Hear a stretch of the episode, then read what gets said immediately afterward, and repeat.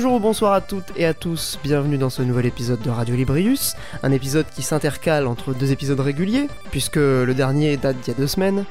Euh, donc c'est un épisode euh, en plein confinement, on va essayer de dégayer à nouveau euh, votre confinement comme on le peut.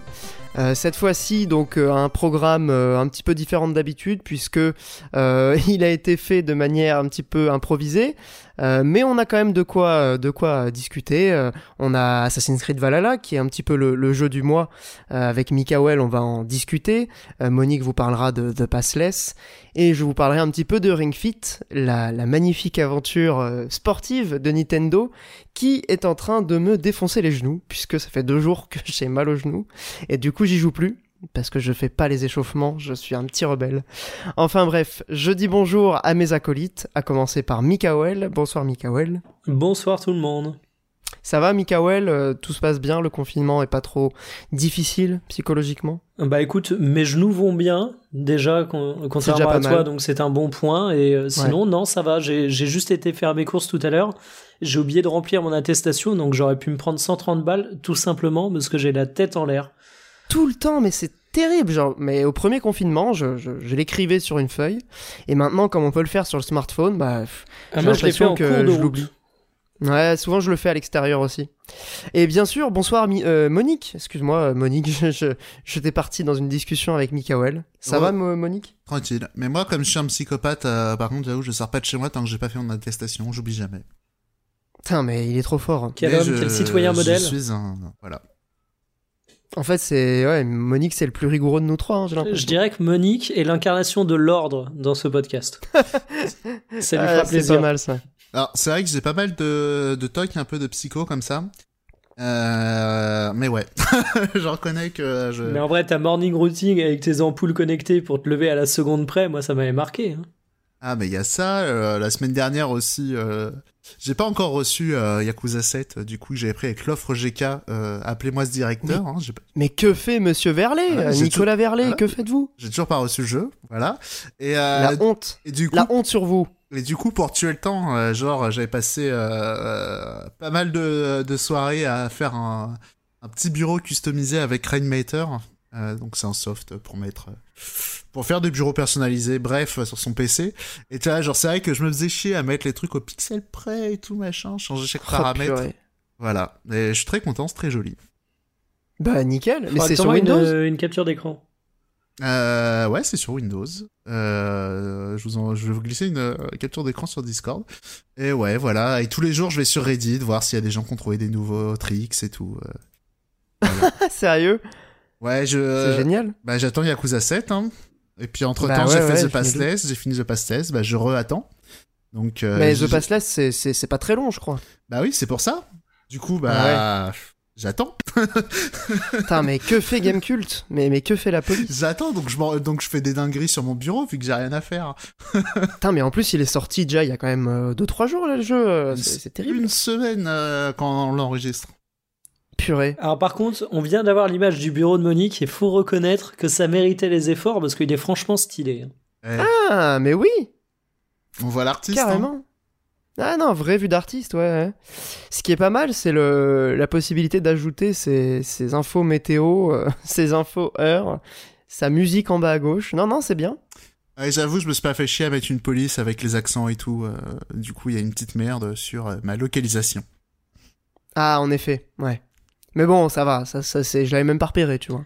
Très belle image, ouais, non, on, on invite les followers, je- tu m'autorises à mettre l'image euh, sur, euh, sur le, la description du podcast On en verrait une. euh, je sais pas s'il y a des... je pense pas qu'il y ait des données sensibles dessus, mais au cas où, je regarderai. Ouais, au cas où. Et euh, mais sinon, allez sur euh, Reddit, euh, Rainmeter, ça s'appelle le soft, et euh, allez voir tous les artistes. Parce que globalement, j'ai juste récupéré des trucs à droite à gauche. Hein. Ouais, bah oui, je Vous me vous doute. doutez bien. Mais c'est très euh, dans l'air du temps en plus, j'aime bien cette, cette esthétique, euh, c'est à la fois hyper sobre, tout dans, le, dans, le, dans, la, dans la simplicité, et en même temps c'est super beau. Donc euh, ouais, bien joué. Écoute. C'est un peu bizarre de parler d'une image à l'audio, les gens qui C'est écoutent. pas très radiophonique, se- effectivement. Passons à ça, ça chose. fait- Ça sera en description de, de l'épisode, donc euh, Tout si à les fait. gens ils ont des bonnes applications de podcast, ils pourront voir les images et s'ils regardent ça sur Spotify, bah, ils sont baisés et utiliser des vraies applications Ouais. de podcast. Voilà. C'est vrai que mais, c'est du mais coup, en même temps, quand ouais. tu écoutes un podcast, là, je, je pense à la personne qui est en train de nous écouter et qui fait Alors, Monique, j'utilise une bonne application de podcast, mais j'ai une flemme monstrueuse d'aller voir cette putain d'image de bureau. Et, et à mon avis, il y en a plus d'un qui est en train de se dire ça. là. Oui. Ou peut-être qu'il est en train de faire la vaisselle. Oui, ou. Exactement. Alors, oui, mais elle existe. Alors que pas sur Spotify, parce que c'est pas un vrai truc de podcast. Et bon, bref. Ah là là. Ce qui est pas mal, c'est qu'on a fait une demi-heure avant le lancement de l'enregistrement du podcast. On s'est dit, tiens, on va faire les digressions avant, comme ça on commence directement sur, sur le jeu vidéo. non, et du coup, euh, du coup, je vais recentrer un peu sur le, sur le jeu vidéo. On n'a pas trop Euh, digressé, avant d'attaquer donc va. les. Oh oui, bien sûr, on peut digresser, mais je trouvais ça rigolo. J'ai dit, on n'a pas trop digressé, ça va, on est resté. euh, poli. Non, non. Non, ça reste plutôt soft euh, en comparaison avec les, anciens épisodes. Euh, non, je, je, cherchais une petite question introductive, euh, mais Mikael m'a très justement fait remarquer que euh, l'épisode précédent parlait des jeux moyens, enfin des jeux haut tiède, comme on les avait qualifiés. Et, euh, et Godfall, c'est vrai, Godfall, Mikael a, a très bien, euh, il, a, il a un œil de lynx pour ça. Il a bien repéré Godfall comme étant un jeu euh, parfaitement dans cette catégorie, la, la catégorie haut tiède. Et a priori, en- à en croire les premiers retours, on risque pas d'être démenti. J'ai envie de dire même un, oh, un peu froide quand même, parce que la DA, elle est quand même. Ouais, c'est chaud. on dirait un jeu Ça fait un peu quoi. Ouais, ça fait un peu euh, MMO coréen, tu vois, un Non, free-to-play mobile. dirait même- Ah, pour moi, ouais. le seul point de, co- de, de comparaison que j'ai, c'est. euh, c'est comment ça s'appelle? C'est. euh, ouais, c'est jeu Crytek, hein. Ou Warframe. Crytek non, fit, non, non, mais- fit Destiny quand même un mais, peu. encore, mais même, euh, hein, excuse-moi, tu, on, on a eu ce débat sur Twitter, mais euh, Crytek a sorti de la, de la Xbox One, il t'avait sorti Rise, qui était quand même, je le redis, une petite claque technique pour moi, qui était un jeu total OSEF, mais qui avait au moins la prétention d'être une, une belle démo technique. Tu montres ça à quelqu'un qui connaît pas le jeu vidéo, tu dis regarde, c'est Gladiator en jeu, ça défonce. Ouais, c'est impressionnant. Et, et c'est impressionnant. Godfall, t'as juste envie de faire, euh, ok, Je- génial. Et maintenant, les néons sur ta 206 tuning, ils sont où quoi? Mais c'est ça, parce que je- si je peux me permettre, je parlais de DA. Va pas me dire qu'on dirait pas euh, Crysis 3. Tu veux dire Godfall ou Ah, Rise? Godfall. Ah non, mais Godfall, non, euh, mais c'est pas- Crysis 3 est meilleur goût que Godfall. euh, Je pense, excuse. ouais. Godfall, c'est beaucoup plus coloré, euh, c'est beaucoup plus criard. Crysis, c'est, c'est, c'est, je dirais que c'est sobre qui dérive un peu sur le mauvais goût, mais c'est pas non plus la caractéristique reste- première de leur DA, quoi. God- ouais, mais l'ambition Godfall, reste le réalisme. hein. Mm. Euh, Go- Godfall, c'est Crysis cross des iguales alors, si tu veux. Alors Mais, oui, euh, oui, oui, là, là- là, d'accord. Effectivement, là je suis plutôt. non, mais euh, Crysis, d'accord. moi je trouve que c'est plutôt, euh, alors c'est Réaliste, un peu parti en couille, mais ouais. Il y a pas il y a- trop de mauvais goût en vrai dans Crysis. hein. C'est- Après, j'ai joué qu'au premier, mais. Si je peux me permettre, j'ai bien parlé de Crysis 3. Crysis 3, d'accord. J'ai Ouais, mais Crysis 3, qu'est-ce que t'as de particulier dedans? Bah, je sais pas, non mais rien que la, la gueule du perso, elle est hideuse. J'avoue. T'as fait c'est 3 moche. sur Google et ose, ose défendre ça. Non, Après, mais le perso, je- tu le vois pas, c'est un FPS. Certes, mais rien que la boîte, elle est chum. Oui, Ouais. mais ça, j'ai envie de te dire, c'est c'est le c'est le mauvais goût habituel du héros qui a une combinaison. euh, Enfin, non, moi ça me choque pas de ouf. Oui, je suis d'accord, c'est une era de... euh, c'est une, une DA plutôt euh, très euh, le gaming, quoi. Oui, alors que Godfall, tu vois, c'est une DA qui est qui est le gaming. euh, J'aime bien les néons dans mon PC, tu vois. Ouais, c'est clavier RGB, quoi. C'est Exactement. clavier RGB, euh, ouais. Ça... Mais tu sais à quoi ça me fait penser, moi, la DA de Godfall? Alors, c'est tout aussi immonde, hein, mais c'est plutôt euh, cinématographique pour le coup. C'est le- les films Thor. Tu vois, Asgard dans les films Thor? Ah, alors là, on va pas être d'accord. Ah, c'est d'une mocheté. Mais ça Ah, dépend, abyssal. ça dépend du film, parce que si je peux me permettre, ça n'a pas du tout la même gueule en fonction du film. Non, mais je te parle vraiment de Asgard. Ouais, mais le, dans le- lequel le- le monde des dieux. Et dans lequel? Parce que ça a vraiment pas la même gueule Dans hein, Thor dans chaque. Mais dans dans, Thor 1, le premier Thor. dans Thor 1, je trouve que ça va. Dans Thor 2, c'est genre, euh, oh là là, euh, C'est le Puy du euh, Fou. puits du fou. C'est un truc de ouf. Et dans, C'est Thor- hallucinant. Dans parlé, Thor tiens. 3, par exemple, c'est beaucoup plus réussi. Tu vois, c'est un. ça- ouais, mais Thor 3, on voit quasiment pas Asgard. Ouais. Ah, quoique si, en fait. Ouais, mais le peu que si, tu- si, on le voit quand même. Le peu que tu vois, ça ressemble pas mal au premier. Il y a quelques chouettes idées de DA quand même. C'est un peu moins moche, mais alors le premier, alors je l'ai vu il y a longtemps, hein, mais il m'avait marqué par sa mocheté. Vraiment, Asgard, j'avais trouvé ça. euh, Enfin, ça me fait vraiment penser à Godfall, quoi. Mais peut-être que mes souvenirs sont faux. Moi, Godfall, j'avais Honnêtement, plus- je. Godfall, j'avais plutôt comparé ça à Clash of Titan. Ah ouais, non, mais ça aussi, euh, je- mais jamais je a- regarde ça. Il y a un petit truc comme ça. ouais. mais. J'ai vu que des, des bandes annonces, hein, mais pour moi, c'est tout aussi monde. Ouais. Le truc jaune euh, dégueulasse avec un mec qui tape un, un monstre là. Ou avec des armures, l'affiche. avec des armures robotiques, euh, avec des LED et tout. Oh là, mais c'est. Oh, c'est vrai que Godfall, c'est terrible. hein. Ouais. Mais du coup, C'est puisqu'on a- Killzone, quoi. ah, c'est pire que Killzone, Ah ouais, cla- largement. clairement, on est au-dessus de Killzone. Euh, D'ailleurs, puisqu'on parle de, de Killzone, euh, ça me fait une bonne transition puisque euh, Killzone Shadowfall, donc le, le titre de lancement de la, de la PS4, euh, sera en 60 FPS avec un patch au lancement de la PS5. Et c'est le cas pour pas mal de jeux en fait. J'ai- vu pas mal de- d'articles passer. Ah, c'est vraiment l'annonce de, de la- en 60 FPS, moi. J'attendais vraiment ça pour me dire PS5, Xbox Series. non Quel bâtard. Non mais bon, en gros, euh, il faut dire un truc, c'est que euh, le 60 FPS a l'air de se démocratiser sur les, sur les jeux de la génération qui arrive, en tout cas pour ceux qui sont rétrocompatibles. Euh, et non seulement je trouve ça super cool, euh, parce que donc euh, Assassin's Creed Valhalla, dont on va vous parler euh, un petit peu plus tard, il tourne en 60 FPS sur les, sur les deux nouvelles consoles, donc Series X et PS5. Euh, ce que le- la version PC a parfois du mal à atteindre, même avec des cartes graphiques récentes mais, mais passons. Euh, donc c'est beaucoup de titres qui vont être euh, en 60 FPS. A priori, j'ai l'impression que les deux consoliers misent là-dessus comme étant un argument euh, solide, un argument marketing. Euh, honnêtement, j'y croyais pas. C'est vraiment pas un point sur lequel euh, j'attendais les, les nouvelles consoles. Pourtant, pourtant, j'ai l'impression que ça devient, euh, en tout cas, c'est la nouvelle norme, euh, ou en tout cas le nouvel euh, étalon qu'on va essayer d'atteindre à chaque nouvelle sortie. Est-ce qu'on peut vraiment espérer que ce soit du coup la norme sur toute la génération? Est-ce que ça se généralisera donc même sur les, les titres exclus next-gen? Ou est-ce que c'est juste un effet d'annonce euh, sur les titres rétrocompatibles? En tout cas, moi je trouve que c'est un débat qui est intéressant et ça met le point sur un, sujet qu'on a beaucoup discuté dans le podcast, hein, souvenez-vous, euh, sur la fluidité. Mikael, qu'est-ce que tu en penses de ça? Euh, bah, le côté cynique qui en moi me dirait que de toute façon, étant donné que t'as pas de claque graphique à proprement parler, il faut bien vendre quelque chose et que la fluidité, c'est tellement réclamé à corps et à cri par une certaine catégorie de joueurs et ça peut se résumer très simplement à travers un chiffre clé que c'est un bon truc à pousser, euh, mais si je sors un petit peu de mon côté cynique, je me dis que c'est une bonne chose. Après, honnêtement, je fais pas partie de cette team qui exigeait le 60 FPS euh, sur tous les jeux. Euh, moi, j'ai beau être un joueur PC, il y a pas mal de jeux. Si j'ai un 30 FPS solide, et j'insiste là-dessus, hein, parce que déjà, ne serait-ce qu'avoir tous les jeux à 30 FPS solide, ce serait un beau gap par rapport à ce qu'on a Ouais. pu euh, parfois avoir sur PS4 et Xbox One. Mais euh, non, c'est c'est plutôt cool. Après, est-ce que ça va perdurer? Je sais pas. Est-ce qu'on va avoir des modes euh, performance ou graphique où on aura le choix? Je sais pas non plus. Mais en tout cas, une chose est sûre, c'est un bénéfice qui va être vraiment très très cool sur pas mal de jeux. Euh, dès qu'il s'agit de jeux de course, d'action, où t'as de la rapidité ou même des FPS, euh, honnêtement, c'est un petit peu dur de, de repasser à 30 quand t'es habitué à du 60. Et moi, qui est joueur PC principalement, qui va sûrement me prendre une PS5 et qui va sûrement en faire ma console principale, je t'avoue que je vois ça comme un petit soulagement quand même. Ouais, non, mais je suis d'accord avec toi sur le- le- l'exigence. je, je, je- voilà, il y a certains types de jeux où ça me, ça m'importe euh, peu finalement de, de jouer en 30. Euh, ce qui me gêne le plus, perso, c'est les, les, les fluctuations, euh, les chutes, euh, même si elles sont rares, c'est, je les, je les repère très vite et ça me, ça me sort de l'expérience.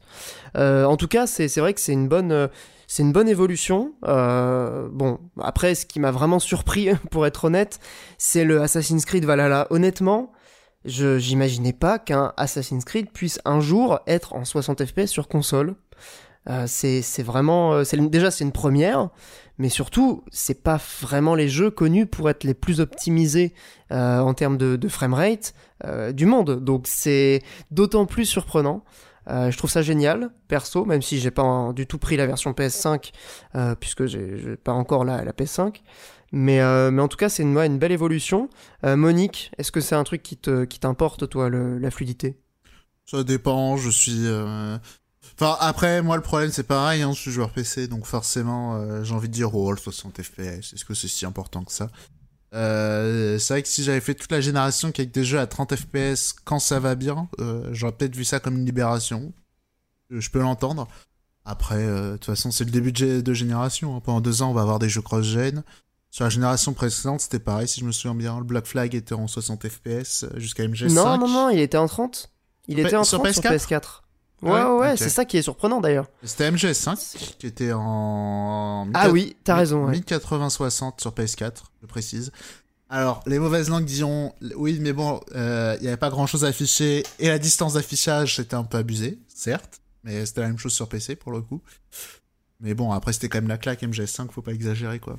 Mais euh, non, bah écoute, euh, bonne nouvelle pour l'instant. De toute façon, je je ziote pas trop encore sur les nouvelles consoles vu que mon PC tient encore la route. Euh. Et, et si je peux me permettre une digression sur le débat, je me suis fait une réflexion il y a pas longtemps. Euh, on est d'accord, la Series X, elle se lance avec aucune vraie exclusivité. C'est-à-dire qu'on a du portage de jeux qui étaient sortis sur Xbox One, mais Oui. on n'a pas euh, un titre, euh, alors genre Sackboy Adventure, mais paye ton exclusivité de lancement. Ouais, non, mais d'accord. mais genre, il de y a littéralement rien. Non, mais il y a Demon's Souls quand même sur PS5. Oui, euh. non mais voilà. Ouais, mais après, c'est un remake, tu vois. Mais, Ah mais oui, non, coup- mais sur Xbox, il n'y a pas d'exclus. Ouais, Ouais, on il y est en a vraiment d'accord. zéro. Je, je trouve ça extrêmement inattendu pour le coup. Et en même temps, est-ce que c'est pas finalement la, la, la suite logique de la stratégie de Microsoft? Totalement. Bah, de toute façon, ils Mais- m'ont dit hein, que même les sorties allaient être euh, sur, euh, sur Xbox One encore un petit moment. Je Ouais, pense- sur Xbox One, sur pense- PC. Je pense que c'est symptomatique de la schizophrénie de Microsoft. Euh, de. euh, si, si, on a des exclus. Ah, non, non, les exclus, on n'y croit plus, ça sert plus à rien. Ah, on a racheté 12 studios.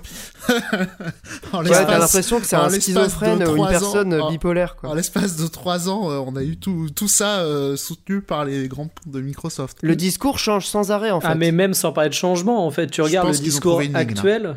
T'as aussi le côté on a la console la plus puissante, mais aussi on va s'imposer du cross-gen qui t'empêche d'exploiter ta console la plus puissante la plupart du temps. Ouais, ouais, ouais. Ouais, en ouais, même ouais. temps, euh, je, je trouve que la, la Series X est pas inintéressante quand tu, quand tu es uniquement sur le monde des consoles. Euh, maintenant, no- notamment pour la, la rétrocompatibilité, bah, on en discutait Bah, avec euh, Pass, Guillaume. euh, on en parle un- un suffisamment copain. pour le mettre en avant hein, aussi. Ouais, bah bien sûr, mais hum, tu vois, par exemple, pour quelqu'un qui euh, euh, a envie de se refaire, je sais pas, des jeux, euh, même de la première Xbox, euh, Ah. certains jeux 360, il peut y jouer avec euh, la Xbox Series X en 4K, euh, avec un HDR qui, a priori, enfin, une, une conversion automatique du, en HDR qui fonctionne super bien. Euh, Il y, a- il y a beaucoup d'avantages pour euh, quelqu'un qui est uniquement sur la, la console. Maintenant, c'est vrai que pour nous trois qui avons un PC, qui jouons euh, principalement sur, sur PC et sur Switch aussi quand même, faut pas oublier. Mais, euh, mais c'est vrai que ça a pas beaucoup d'intérêt quand tu viens du PC, étant donné que Microsoft est dans sa stratégie euh, d'écosystème euh, Xbox qui se décline aussi sur PC. Ouais, mais tu vois, Pass, euh, moi je me pose la question de est-ce que euh, bah, je vais acheter une PS5 probablement d'ici quelques mois. Est-ce que dans deux ans, quand mon PC fera plus l'affaire, je me demande si en vieillissant, moi qui commence à être plutôt console, bah, au lieu de me repayer un PC, je me payerais pas une Series X par exemple. Ouais. Ça, ça peut se tenir, hein, Vraie question. euh, Ou je- PS5 Pro. ouais, voilà. Bah non, parce que pour le coup, encore une fois, la Series X, euh, le Game Pass c'est putain d'intéressant quoi. Et Game Pass plus euh, bonne console pour aller avec, euh, ton, ton achat, tu le rentabilises hyper rapidement. Je une un Series. X Pro, tu vois. Ouais, Je nuance un peu parce que euh, tu dis le plus je vieillis, plus je suis console, mais euh, est-ce que plus tu vieillis, plus t'as pas déjà assez de, assez de jeux pour aller prendre un Game Pass?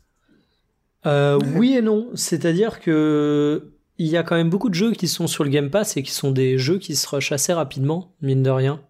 Non, mais je suis d'accord en vrai. euh, The Passless, moi je l'ai fait parce qu'il était dans l'Apple Arcade, on va pas se mentir. Ouais, on, on est d'accord, hein, mais je, comme toi, j'ai ce syndrome de manque de temps, mais j'ai aussi ce côté. euh, Enfin là, je regardais. Alors, vous allez me dire, voilà le site où tu regardes. J'étais sur le site de Boulanger.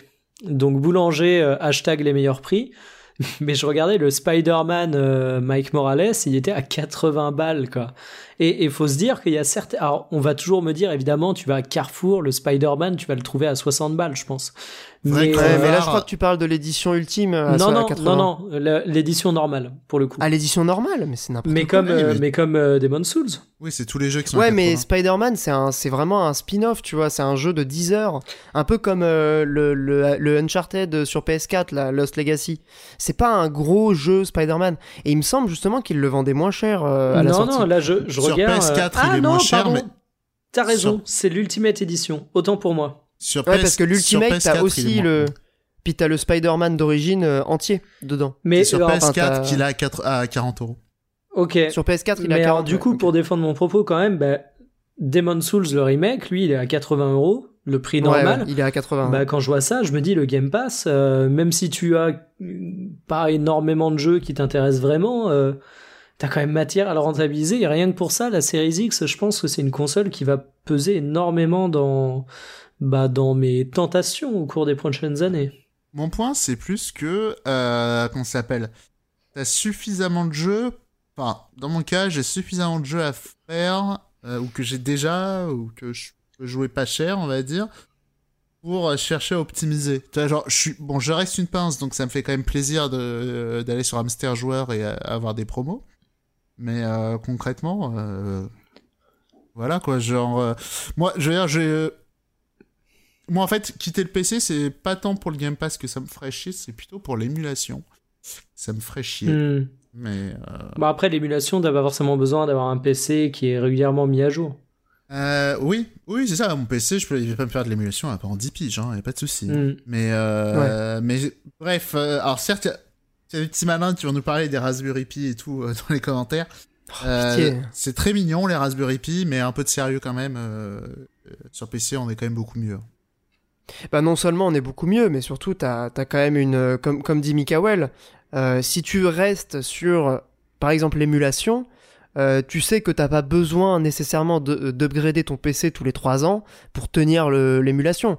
T'as un PC, euh, dans 15 ans, il fera de l'émulation euh, de toutes les consoles que t'émules aujourd'hui euh, aussi bien. Donc c'est Oui, aussi oui, oui. quand même l'avantage. Et aussi, Bon après, et aussi juste autre chose, je voulais aussi réagir sur un autre point. Quand tu parlais de la Xbox Series X pour rejouer à des vieux jeux Xbox, euh, moi j'avoue, je suis un boomer, mais euh, les, les, la plupart des jeux euh, 3D, on va dire, même PS2, GameCube et tout, je trouve que quand on les passe en HD, souvent ils sont très moches. Je préfère y jouer sur un pas tube. faux. Je préfère y jouer sur un tube cathodique comme un boomer. Désolé. Je, je comprends totalement. Peut-être plutôt pour les jeux euh, 360 dans ce cas-là. Euh, Oui, 360. Mais après, oui, je comprends. 360, le scale va faire plaisir parce que pour le coup, euh, c'est encore des jeux en 16.9 et au niveau résolution, on n'a pas euh, entre du 720 et du 1080. Enfin, les jeux étaient déjà en 1080 sur PC à l'époque, tu vois, c'est pas choquant. Alors que, tu vois, genre, typiquement, un Mario Sunshine en HD, ah, il fait. Euh, en, en, en 1080, 16 neuvième, même le Mario Sunshine, je le trouve assez moche. hein. Ah, mais c'est pareil. Alors, je vais Même te Mario dire. Galaxy en HD, je trouve moche. Je préfère sur un Alors, Mario Galaxy, je trouve que c'est celui qui s'en tire le mieux. Bah, je trouve J'ai quand, quand j'ai joué du coup à la collection, euh, c'est le seul euh, auquel j'ai vraiment pris plaisir à rejouer parce que euh, je trouve que bon 64 c'était attendu, mais Sunshine qui est pourtant mon préféré euh, Ah ouais. parce que l'enfance, il est moche en, en 16 neuvième HD, c'est horrible. Et bah moi je vais, je vais vraiment faire le boomer, je trouve que celui qui passe le mieux en HD c'est le 64. Ah ouais? Ah ouais. Ah je- non non mais le 64, euh, je trouve ça hyper chum. Le... Même la version DS elle est mieux.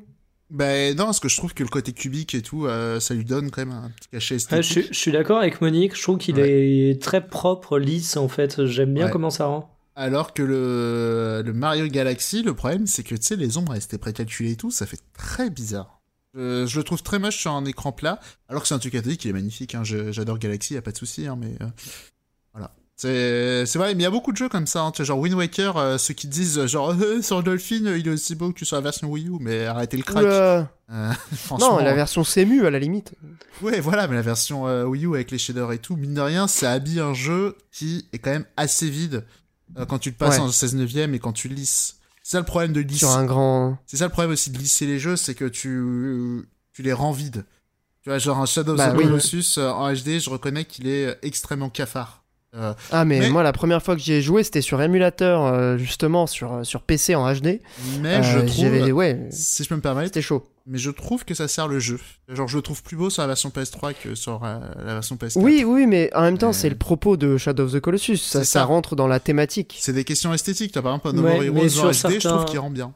Et ça dépend des jeux. Quoi. En fait, ça Ah oui, dépend il rend parce que très bien. t'as Bah, des jeux au niveau bien. de la DA où t'as limite un grain qui va se créer par les défauts de résolution, etc. Et sur certains jeux, autant l'absence de grain, bah, elle est pas importante euh, pour euh, la DA, autant parfois quand t'enlèves le grain, bah, t'as l'impression d'attaquer la DA, quoi. Resident Evil GameCube, euh, pour moi, euh, en HD, c'est pas possible. hein. C'est, Ah, J'ai pas fait en HD pour le coup. Ouais, je, moi, pour moi, c'est pas possible en HD. C'est vraiment, je, je trouve qu'on perd un truc. Euh, bah, pareil, le passage au 16 neuvième aussi, le 4 tiers, il apporte un truc au jeu. Et, euh, et rien que dans les teintes sépia et tout, euh, le tube cathodique, il- c'est plus beau. RE4 aussi, pareil, sur un HD, je, je suis moins convaincu. Ouais, moi pareil, RE4, euh, quand j'avais rejoué sur PC, bah, il est sorti en version HD euh, sur PC. T'inquiète, c'est acheté. Euh, ouais, bah évidemment. C'est acheté, c'est acheté et c'est refait. Pas de soucis. C'est acheté en, en, plusieurs versions de mon côté aussi. et bah j'avais vraiment pris moins de plaisir à le faire sur PC. Bon, après, il y a évidemment la question de la manette, la question des souvenirs qui vient, qui vient un peu. Oui, il y a ça aussi, il est pas pensé pour une manette 360, je suis d'accord aussi. Ouais, la manette 360. Alors oui, bah, je suis content que tu, tu reconnaisses ça parce que à l'époque euh, j'avais euh, j'avais tellement ragé contre la manette 360, je retrouvais pas les sensations de la version GameCube ah mais clairement. Euh, que j'avais joué à la souris, dis-toi.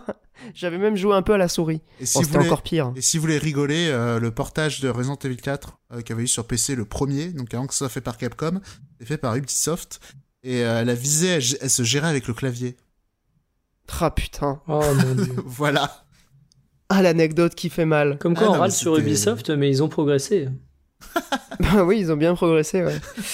non, et le truc qui était excellent, parce que tu sais, dans Resident Evil 4, euh, le stick C, il bouge la caméra pendant que t'es en train de viser. Donc, que tu peux pas te déplacer en, visant dans RE4. Oui, tu dois t'arrêter, ouais. Et du coup, avec la souris, tu bougeais la caméra. Non, mais vraiment, il s'était ravagé chez. Enfin, la personne qui a fait ça, il a vraiment juste collé. Il a fait, bon, alors, le stick gauche, c'est le clavier.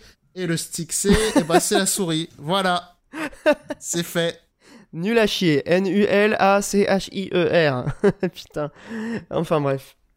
Non, mais bon, c'est vrai que bon, euh, pour revenir un petit peu à la, question de la, de la, Xbox et du Game Pass, euh, moi, enfin, juste pour terminer et donner un peu mon ressenti, c'est vraiment, c'est entre deux, tu vois, c'est un paradoxe euh, que j'arrive pas à résoudre. D'un côté, le Game Pass m'a permis de jouer à plein de trucs quasiment gratuitement, ce qui est super cool, et en même temps, il y a un côté fast-food quand je vois tous les titres disponibles qui me, me donne pas spécialement envie de jouer. Attention aussi à pas oublier un truc, c'est que demain toutes les grosses exclusivités Microsoft sortiront en même temps sur le Game Pass, donc ce sera du fast-food mais euh, qualité traiteur quoi. Mais c'est justement ça qui est intéressant avec le Game Pass, c'est quand tu viens y chercher un jeu en particulier. Et c'est toujours dans ces questions, dans ces, dans ces euh, circonstances, pardon, euh, là que j'ai utilisé le Game Pass avec le plus de, de satisfaction en fait. Quand je venais jouer à un jeu, je savais que c'était celui-là et il était sur le Game Pass, bah c'était très bien, tu vois. Mais quand je regarde la, la page du Game Pass et que je vois tous les trucs, ça me donne pas spécialement envie de jouer. Mais c'est bon, bah, pour le coup, moi, ça m'a permis deux trois petites découvertes de jeux euh, sur lesquels j'aurais pas été spontanément. Donc, euh, donc quand même assez cool. Mais c'est vrai qu'il y a un côté. On va pas, je pense, continuer là-dessus. On a déjà parlé mille fois, mais euh, fast-food du gaming qui est qui est très consommation, consommation, consommation et qu'on peut déplorer effectivement. Et la stratégie même de la console avec le quick resume s'inscrit parfaitement là-dedans. Mais, mais bref. Oui, je suis d'accord que le, le quick resume, je trouve que c'est une, une manière très, euh, comment dire, très désinhibée de dire euh, qu'importe la qualité, euh, vraiment chez nous, c'est la quantité.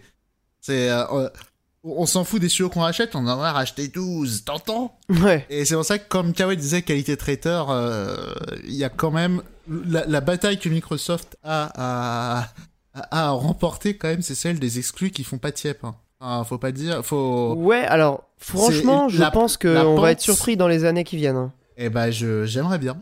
Mais euh, bah écoute, on verra. Mais en tout cas, ne serait-ce que il y, a quelques studios, tu vois, dans le lot qui pour moi oui, mais même les euh, studios, sortent un petit peu du lot justement. Excuse-moi, on reprend les exemples. Hein. Comment ça se fait Insomniac avec Microsoft, ils font Sunset Overdrive où tout le monde en a rien à foutre. Et avec Sony, ils font l'exclu PS4 qui se vend le plus. Oui, mais bon, ils, enfin, ils ont droit à un faux pas aussi. Et en plus. Euh, certes, il y a la licence, mais on est d'accord que quand même, il y a beaucoup ou comment ça s'appelle? Attends, l'autre jeu aussi de Remedy, il sort sur Xbox. Bon, bah, on s'en fout un peu, et euh, voilà. Il y a Control qui sort, euh, tout le monde te casse la télé les, eh ben, justement, avec pendant des mois, tu vois. Permets-moi de dire un truc, c'est que euh, Spider-Man, c'est un jeu ultra cahier des charges, pot pourri, qui fonctionne très bien, mais qui prend aucun risque. Alors que Sunset Overdrive, bah, il se plante, mais il essayait quelque chose. Et paradoxalement, euh, c'est peut-être Microsoft qui les a, qui leur a permis de faire un truc un petit peu plus original, mais qui du coup était moins facilement marketable, qui s'est vautré, mais euh, qui avait autrement plus d'ambition créative que le Spider-Man qui, au demeurant, a été un jeu que j'ai énormément apprécié. Hein, mais... Ah, mais je reprends. Ah, mais je te rejoins Attends. complètement là-dessus, Non, hein, Mikael. Ok, deux secondes. Je, je vous arrête, hein, parce que je nuance sur d'autres trucs. Quand Microsoft il récupère des grands créateurs japonais, euh, typiquement avec Kamiya, ça fait un jeu qui sort jamais. euh, déjà. Ouais, mais Alors bon. qu'il a toujours livré tous ses jeux et Platinum, il n'y a jamais eu, enfin, il y a jamais eu ça avant Microsoft. Autre exemple, c'est le créateur de Panzer Dragoon. Son jeu de dragon, là, au Kinect à la sortie de la console, miskin, mais à l'infini. Et puis, à la ressortie de Phantom Dust. Alors Merci. après, je Plus pense pas personne que le jeu japonais soit Dust. le. Je pense pas que le jeu japonais soit le plus représentatif pour parler de, de Microsoft et de sa stratégie de studio. Quoi. Certes, mais je veux dire, les exemples, quand même, ils se multiplient. On a eu plein aussi. Le mec de Deadly Premonition, quand il est parti faire un point and click sur Kinect avec une barre d'endurance, où est-ce qu'on est? Il Ils a ont- fait ça, vraiment? Bah oui, D4, c'était nul à chier. Non mais t'as le combo Ah, mais euh, ça, ok. jeu japonais, essayer de pousser Kinect, là t'avais un peu tout, mais aujourd'hui tu te rends compte que Kinect ils s'en battent les couilles, ils sont ils sont quand même sur une stratégie d'offrir du jeu qui est euh, triple A, qui a des charges classiques, où tu vas quand même avoir un petit peu moins d'errance que les triples dans lesquels ils sont partis dans le passé. Non moi que je honnêtement, dis, je demande qu'à être convaincu, moi. hein, mais... bah moi je, je pense que je- ouais non vraiment je suis optimiste.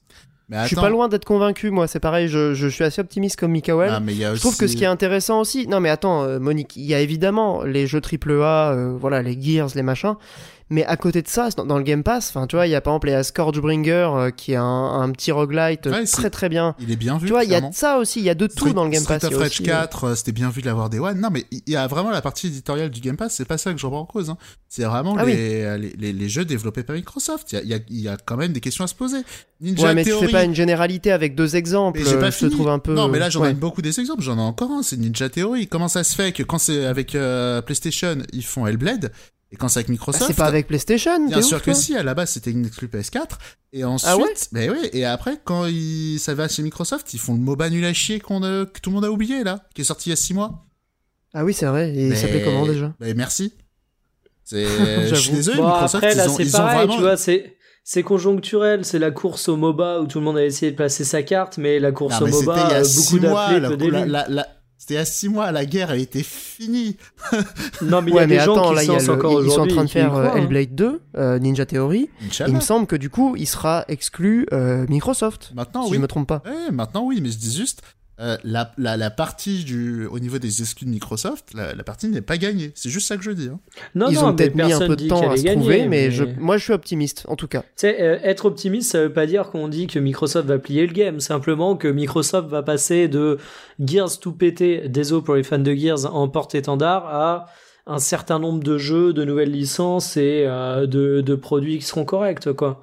Écoute, je demande qu'à être séduit. hein. C'est ce que je dis, juste que la pente, euh, la pente, elle est compliquée, hein, parce que je suis- et, et je suis pas vraiment. euh, J'ai dit deux têtes, hein, les exemples qui me venaient en tête. Hein. Je pense que si on cherche, euh, il y a des dingueries qu'on Non, parce que si tu veux, Mi- Sony, ok, ils ont un catalogue d'exclus qui est phénoménal, mais là-dedans, je peux sortir également toutes les merdes à Sackboy qui poussent depuis des années, quoi.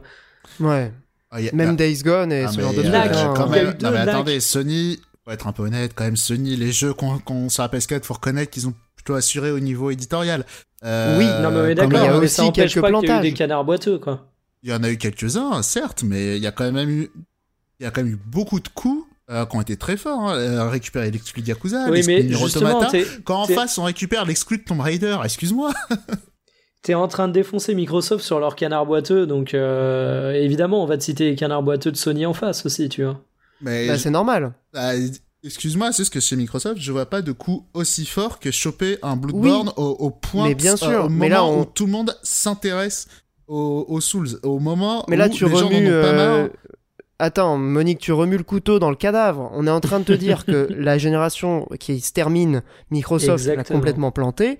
Ils sont partis de loin, mais je pense que, en tout cas, les pions qu'ils ont visiblement annoncés et, et avancés plutôt sur l'échiquier, sur cette génération qui, qui arrive, me semblent plus convaincants. Et je pense sincèrement que cette génération sera plus équilibrée en termes d'intérêt euh, pour les joueurs en- entre Sony et Microsoft que la génération précédente où il n'y avait même pas de débat. Encore une fois, juste ça. je demande qu'elle séduit juste que Microsoft part de très loin, là où quand même Sony, sur la génération précédente, ils ont vraiment... euh, Ils ont très bien réussi de ce côté-là. C'est Microsoft, ils Eh ont bien- vraiment énormément de retard à rattraper. hein. Ils, doivent- ils Ils, doivent- ont du retard à rattraper, oui, oui, je pense, mais ils je doivent pense, recréer- mais on verra. Juste, excuse-moi, c'est juste, ils doivent re- recréer des marques qui font envie, quoi. C'est con, mais ça met des années à se faire, hein, ça. hein. Bah, Et regarde Horizon très, très Zero dur. Dawn. Horizon Zero Dawn, c'est pas comparable à un Last of Us ou à un God of War. Ah bah c'est quand même un des Euh, gros trucs, hein. mais bon, on va pas oui, continuer le débat oui, pendant bref. 3 Ah, c'est heures. pas euh, comparable, si- quand même. Je Un sais God pas. of War? Euh, ouais, God of. Parce que, alors attends, gros- euh, je précise, The Last of Us, il y a aussi un truc, c'est que t'as la marque du studio derrière. Ouais, voilà. Mais alors que les studios Microsoft, je vais pas, je vais pas m'acharner, mais il n'y a pas euh, beaucoup de studios qui font qui ont autant de renommée et un nom aussi fort que Naughty Dog. Ah Bah, Bethesda, euh, Ah, mais c'est pas un studio, Bethesda. bah non, mais ils ont, ils ont une partie dev.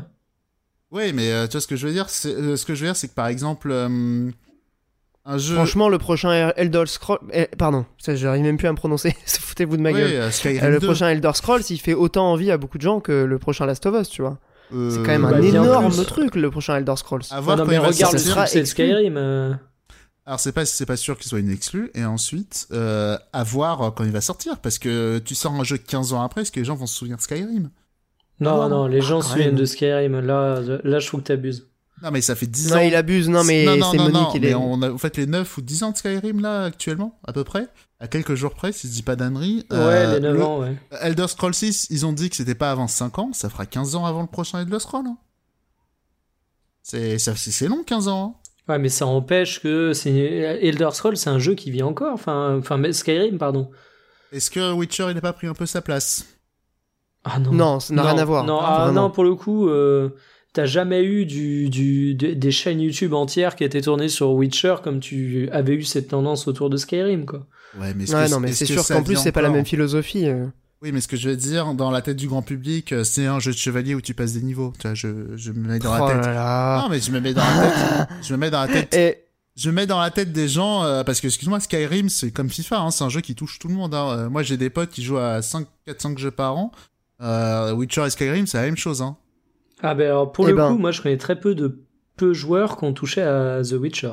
ouais, pareil. Alors ce qui va changer avec la série, forcément, mais Euh, euh, je crois qu'il a plus de 20 millions d'exemplaires hein, quand même. Hein. C'est. ouais, enfin les joueurs, il y en a deux ou trois, quoi. Ouais. Enfin, Skyrim, c'est combien? C'est 25 millions. Tu vois, c'est des jeux qui sont qui jouent à peu près dans la même cour. Enfin, bah, quand même, Euh, euh, Skyrim, enfin, bref. je Non, vais regarder en tout sur cas, VG Charts. Je, je Non, profite de la superbe phrase de Monique, à savoir, c'est un jeu de chevalier dans lequel on passe des niveaux pour amorcer oui. la transition vers... Mais oui, c'est une 30 transition. C'est formidable. comme, c'est comme Red Dead si j'étais avec des cowboys, tu vois, dans, dans la tête des gens. Oui, mais attends, puisque tu parles de chevalier où on monte des niveaux, on va parler du coup, euh, juste après la, la petite musique, de Assassin's Creed Valhalla avec Mikael. Donc ce sera juste après la petite musique.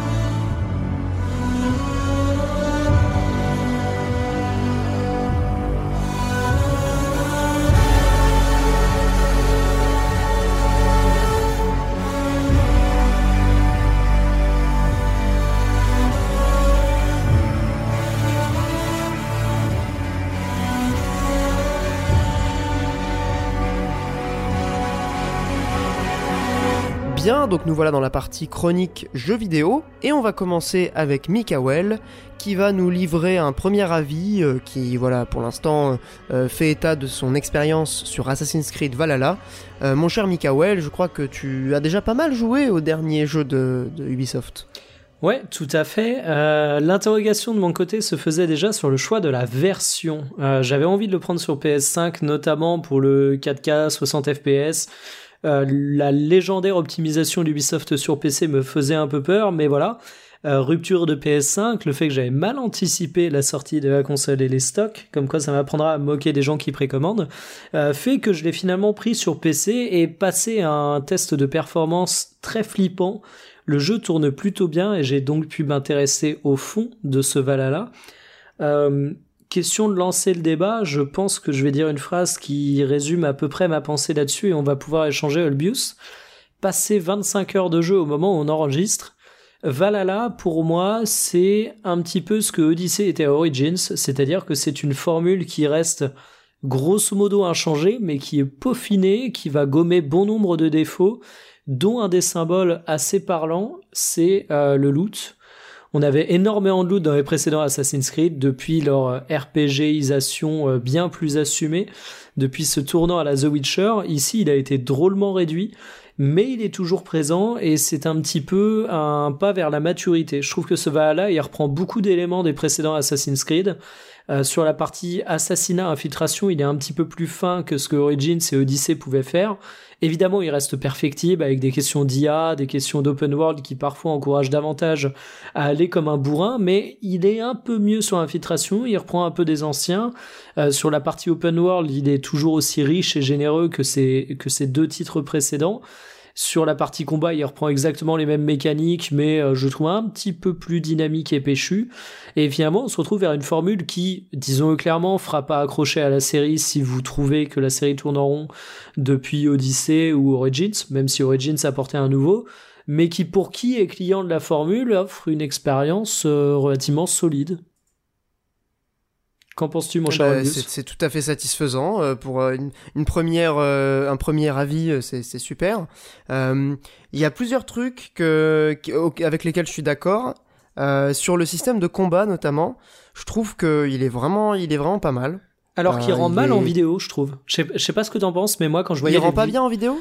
Oh, quand je voyais les vidéos de gameplay, je me disais putain, ça a l'air quand même un petit peu merdique. Et finalement, manette en main, j'y prends beaucoup plus de plaisir que euh, ce que je pensais ressentir quand je regardais les vidéos.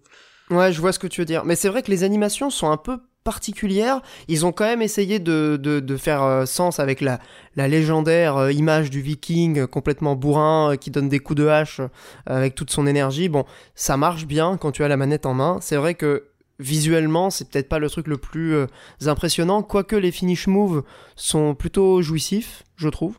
Ouais, mais en termes euh, d'animation, je pense que tu as pointé le, doigt là-dessus. Euh, même, alors moi, je joue sur PC en ultra, mais en 1080p, donc loin des versions next-gen. Et malgré tout, je trouve que le jeu est très très beau, mais les animations de combat me laissent un petit. Ah, c'est vrai que c'est pas exactement le, le gap, le gap technique, et on reste quand même sur des standards qu'on connaît, mais c'est très agréable en main. Ouais, c'est plutôt agréable. Je trouve que le système est fun. Alors, vous vous attendez pas à trouver du challenge, honnêtement, euh, même dans la difficulté la plus élevée, parce que ce qui est pas mal du coup dans celui-là, c'est qu'on peut gérer du coup la difficulté pour l'exploration, les combats et l'infiltration. Donc l'infiltration, ça va être les ennemis qui vous repèrent plus ou moins facilement. Les combats, évidemment, c'est pour euh, la vie, les ennemis, euh, les dégâts qu'ils vont vous faire, etc. Et l'exploration, ça va être un certain nombre d'éléments d'interface ou des petits indices pour trouver des chemins et ce genre de choses qui vont apparaître plus facilement. même dans la difficulté la plus élevée, franchement, les combats euh, ne m'ont pas paru très difficiles, mais honnêtement, c'est pas un problème. Euh, c'est pas vraiment ça qui, importe. Euh, certains combats un peu plus exigeants, comme les, combats de boss, vont quand même apporter leur dose de challenge. Donc de ce côté-là, c'est cool. on a l'ajout d'une barre d'endurance. Je ne comprends pas cet intérêt, enfin l'intérêt d'ajouter une barre d'endurance dans Assassin's Creed. Ça implique un peu de faire gaffe à ses roulades, à ses esquives, de même qu'à ses parades. Donc c'est un intérêt limité. Ouais, mais, pour le coup, zéro, euh, zéro, euh, zéro faux pas avec cette barre d'endurance. C'est-à-dire qu'au pire, tu la remarques pas et t'es en mode OZEF complet. Au mieux, tu te dis, ah, c'est vrai que là, j'ai spammé 400 fois l'esquive, j'aurais peut-être dû plutôt faire attention au timing. Donc, je trouve que c'est une amélioration qui est bienvenue, dans le sens où, euh, bah, encore une fois, euh, quand j'ai une amélioration qui, enfin, quand j'ai un ajout dans un jeu qui me fait dire parfois que c'est sympa et au pire je l'oublie, j'ai du mal à critiquer. Est-ce que c'est pour faire comme Dark Souls? On ne sait pas. Euh, mais bon, en tout cas, euh, c'est pas c'est pas inintéressant, même si l'intérêt reste reste limité. Euh, moi, du coup, j'ai joué, euh, je sais pas combien de temps, 10-12 heures, un truc comme ça. Peut-être un petit peu plus, puisque j'ai passé la journée, du coup, à jouer avant de, de faire cette émission, histoire de pouvoir discuter un peu sérieusement avec Mikael. Est-ce qu'on peut se mettre d'accord pour dire que le prologue est raté? Je trouve. Alors, toute la partie en Norvège, j'ai trouvé complètement raté. C'est la question que j'allais te poser. Euh, donc, il faut savoir que le jeu euh, parle évidemment de Vikings, comme vous le savez déjà, et que l'introduction se déroule en Norvège avant de rejoindre ce qui est la vraie carte du jeu et qui se situe bien évidemment en Angleterre. Et euh, justement, je voulais t'en parler, Olbius, parce qu'il faut savoir qu'Olbius n'a pas du tout aimé la direction artistique du jeu au départ. Alors la Norvège surtout. Hein. Voilà, et c'est là où je voulais te poser la question. Hein. Moi, honnêtement, ça m'a pas choqué de ouf. J'ai trouvé ça, au contraire, plutôt générique. C'est pour ça que j'étais surpris de ton ton retour je sur la partie Norvège. Je sais pas si c'est le, la le calibrage de mon écran, euh, le, plutôt la calibration, pardon, euh, le, les couleurs, euh, j'en sais rien. En fait, j'ai passé du temps, j'ai essayé d'activer, parce que sur, sur la télé, donc j'ai un, un écran qui est HDR, qui est compatible en tout cas. J'ai essayé de, de, de, de l'activer, ça me faisait une image immonde, totalement délavée avec des couleurs, mais, mais atroces. Euh, j'ai essayé plein de possibilités, j'ai regardé sur les forums. Il s'avère que le problème est global, c'est-à-dire que le HDR sur Valhalla est complètement pété, que ce soit sur console ou sur PC. Donc euh, bon, bah, je me suis rassuré, j'ai désactivé le, HDR, j'y joue en SDR. Euh, c'est un peu mieux, même si je trouve vraiment que le, côté rose de, de, la Norvège et de ses couchers de soleil est vraiment bizarre. C'est-à-dire que Autant je trouve que les couchers levés de soleil en Angleterre sont intéressants, quoique finalement assez euh, euh, génériques, puisque c'est du orange, un peu chaud. C'est joli, hein, mais c'est un petit peu générique. Autant je trouve que le choix artistique de mettre du rose pour la Norvège euh, est moche. Enfin, je sais pas, après c'est peut-être encore une fois une question d'écran, mais, mais j'ai trouvé ça super moche. Après, c'est vrai que le prologue est pas très long, donc finalement c'est pas trop grave, mais euh, je trouve vraiment que c'est pas du tout la meilleure entrée en matière pour le jeu et ça ça a failli me dégoûter en fait hein. vraiment je non seulement je trouve que le scénar met du temps à démarrer euh, et en plus euh, vraiment le, le, côté artistique de la Norvège c'était c'était pas top. Alors je te que moi ça ça m'a pas marqué, même le rose, tu vois, j'essaie de chercher dans mes souvenirs, ça m'a vraiment pas marqué, mais par contre de manière générale, j'ai trouvé au contraire que c'était un bon jeu à à fond d'écran, c'est-à-dire qu'à pas mal de moments, j'avais des panoramas où je me disais ouais, c'est cool et c'est aussi ça. Je l'ai dit à nombreuses reprises que je recherche un Assassin's Creed, c'est pour moi c'est un jeu de touriste en fait. Et, j'ai trouvé que ça fonctionnait plutôt bien. Et une fois qu'on est en Angleterre, j'ai même été surpris par des moments euh, au niveau de la diversité des environnements où tu vas avoir des petits côtés euh, forêt automnale euh, qui sont vraiment plongés dans un orange profond qui est magnifique. Euh, des, des plaines qui m'ont parfois fait penser un peu à Breath of the Wild, qui sont vraiment super sympas. A contrario, euh, des, des, vieilles bâtisses euh, romaines qui sont en ruine ou des châteaux anglais typiques qui sont vraiment assez cool à explorer et qui visuellement offrent parfois de, de beaux tableaux, notamment des édifices en flanc de montagne, des choses comme ça, ou au bord des falaises j'ai vraiment trouvé ça cool et même au niveau de l'exploration, comme tu as dit, tu as des options que tu peux sélectionner. Et je trouve que c'est un jeu qui, se prête vraiment bien au fait d'aller fouiller un petit peu partout. Et, je sais que je l'avais déjà eu avec Assassin's Creed Odyssey et je l'ai aussi sur Valhalla. Je suis pas du tout un mec qui aime faire les jeux à 100%. C'est quelque chose qui m'indiffère et qui m'énerve au plus haut point mais à chaque fois que je sens qu'il y a un trésor dans des zones et il y a des petites énigmes pour trouver les entrées, pour débloquer les situations, avec euh, des clés à trouver, des mécanismes à casser pour ouvrir des portes, euh, des blocs à, à déplacer, des entrées de cavernes à trouver, ben, ça fonctionne toujours bien et j'ai toujours envie d'aller me perdre dans cet environnement et je trouve que c'est réussi, c'est vivant également en termes de faune et de flore, c'est plutôt riche malgré la relative grandeur des environnements. Et ce petit système en fait de de fleuves que tu retrouves et qui, qui découpe à peu près toute la map, parce qu'il faut que tu puisses te déplacer en dracar à travers la, à travers la map, bah, fonctionne relativement bien. Ouais, alors ça c'est vraiment un des points forts du jeu, je trouve, la, le, le, le sentiment de d'arriver vraiment en Angleterre, enfin l'arrivée en Angleterre et tout ce qui suit finalement la découverte euh, du, de, de, cette nouvelle map qui est en réalité la vraie map du jeu, comme tu l'as dit, euh, c'est super, je trouve que ça marche vraiment très bien. La DA est, plutôt, plutôt satisfaisante. Euh, j'ai trouvé ça super joli. J'ai fait plein de photos. Par contre, il y a, deux reproches. Alors, je souscris euh, globalement à tout ce que tu as dit. Hein. C'est un, jeu qui est, assez joli. Euh, quoique inégal, je trouve, dans ses, dans ses textures. Et notamment pour la Norvège. Je, sais pas ce qui s'est passé. J'étais vraiment trouvé ça moche. Peut-être que c'est juste très subjectif. mais en tout cas, sur la, la carte de l'Angleterre, euh, les forêts, c'est super, ça marche très bien. Tout ce qui est plaine, euh, euh, les, les, petits villages, les, les, châteaux, évidemment les ruines romaines, enfin tout ça c'est très très bien, ça marche vraiment cool, c'est vraiment cool, ça marche bien. Par contre, il y a, y, a, une partie de la map, je trouve, qui n'a rien à faire dans, dans, dans, dans l'Angleterre du Moyen Âge. On s'est fait la réflexion finalement avec, avec Carole, c'est surtout elle qui, qui, qui me faisait la, la remarque. Euh, D'où t'as des montagnes euh, de type euh, les Alpes dans, dans l'Angleterre, de, dans le milieu de l'Angleterre. Euh, enfin, il y, y, a une espèce de volonté de créer de la verticalité à tout prix dans dans la carte justement, avec notamment des montagnes.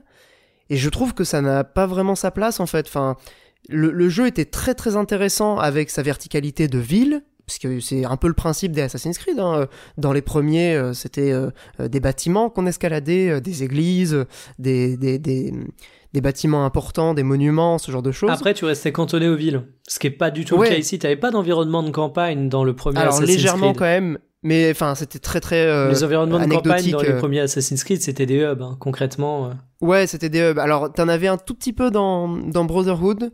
Même dans le 2 avec la merde. Euh, oui, oui, oui, à côté de la villa. Euh, ouais, mais même, t'avais tout un vrai environnement qui était campagne dans, dans le 2. Oui, que tu traversais pour rejoindre euh, non, une même, ville. En fait. Non, non, même sans parler de, de traverser, hein, où t'avais des, des missions et tout. Euh, j'ai plus le nom de la zone, c'est terrible, mais t'as un vrai environnement campagne du coup dans le 2 C'est pas Forli C'est pas à côté de Forli Je saurais plus trop dire le nom. Franchement, j'arrive pas à me souvenir. En tout cas, il y avait un petit peu de campagne. Évidemment, euh, avec euh, Origins, on a opéré cette transition dont on a déjà parlé dans l'émission. Mais Valhalla est complètement dans cette, euh, cette tradition-là. Enfin, c'est, c'est vraiment la conclusion de la trilogie action RPG isation de Assassin's Creed. C'est vraiment tout ce que Monique déteste, je suis en train de me rendre compte. Action RPG, jeu Ubisoft. monde ouvert euh, au contemporain. Mais pour le tout ce que Monique adore. Je, quand même... je regarde, des, je regarde, excuse-moi, je regarde des images. On en reparlera tout à l'heure. Quand même, non, mais alors, attends. Euh, beaucoup plus de maîtrise dans certains points et tu vois qu'ils ont appris de leur erreur. Et je trouve qu'un symbole de la grogne des joueurs écoutés, c'est par exemple les assassinats qu'ils avaient rendus. Euh, Complètement. T'avais pas la possibilité de tuer un coup les persos solides dans les, les précédentes versions RPG. Euh, Aujourd'hui, t'as toujours la possibilité, mais question de te dire, eh mec, quand même, c'est un ennemi qui est important, t'es dans un RPG. Ils ont ajouté un petit QTE, et autant je suis pas tout le temps fan des QTE, autant ici je trouve qu'il fait sens et que c'est un bon compromis. Ouais, je suis d'accord, c'est un très bon compromis. Euh, plus l'écart de niveau entre ton perso et l'ennemi que tu veux assassiner est important, plus le QTE va être euh, tendu. Mais, mais en soi, il est quand même Enfin, je sais pas toi, moi j'en ai pas raté. Hein. Non, j'en ai raté aucun pour l'instant. Enfin, bon, c'est évidemment, c'est, j'ai pas essayé d'assassiner des ennemis euh, de niveau 300, euh, mais clairement, ça c'est une bonne idée. Maintenant, je trouve que sur la, juste pour terminer sur la DA, après on pourra parler un peu de, de, de, des problèmes, on va dire ludiques que pose le jeu, mais qui étaient déjà là dans les précédents. Hein. Euh, sur la DA, je trouve que c'est, il y, y, a de la, il y a de l'idée en fait, il y a de la créativité. Euh, notamment sur ces sur ces lumières euh, automnales, ces, ces, couleurs un peu automnales, ces lumières qui traversent les, les feuillages des arbres. Quand t'es dans les euh, maisons également, c'est les, les, les maisons longues vikings et incroyable. T'as une ambiance à l'intérieur, c'est magnifique, qui, qui, est presque frustrante en fait parce qu'ils ont tellement bossé cet intérieur que à côté de ça, je vais pas dire que tout paraît fade, ce serait très très dur vu comment j'ai apprécié l'exploration en monde ouvert mais t'as évidemment pas le même niveau de détail et il y a un côté chaleureux dans, ces intérieurs qui est incroyable. Alors tu sens évidemment qu'ils ont euh, qu'ils ont maté les séries, euh, euh, à commencer par Viking, The Last Kingdom, enfin bon, les séries on va dire de ces dix dernières années sur la période Moyen Âge, invasion Viking en Angleterre, ils se sont beaucoup inspirés de de, de, de, de la DA de ces séries, même si je trouve que le jeu essaye de trouver un peu sa, sa propre patte. donc évidemment la Maison Longue, notamment celle de la colonie, magnifique. Le- les gravures dans le bois, euh, les statues que tu peux mettre, euh, le, le niveau de détail évidemment sur euh, les objets euh, banals finalement du, du quotidien, la bouffe euh, qui est en train d'être préparée. Enfin, tout est, tout est vraiment très agréable dans cette maison longue. Elle est magnifique.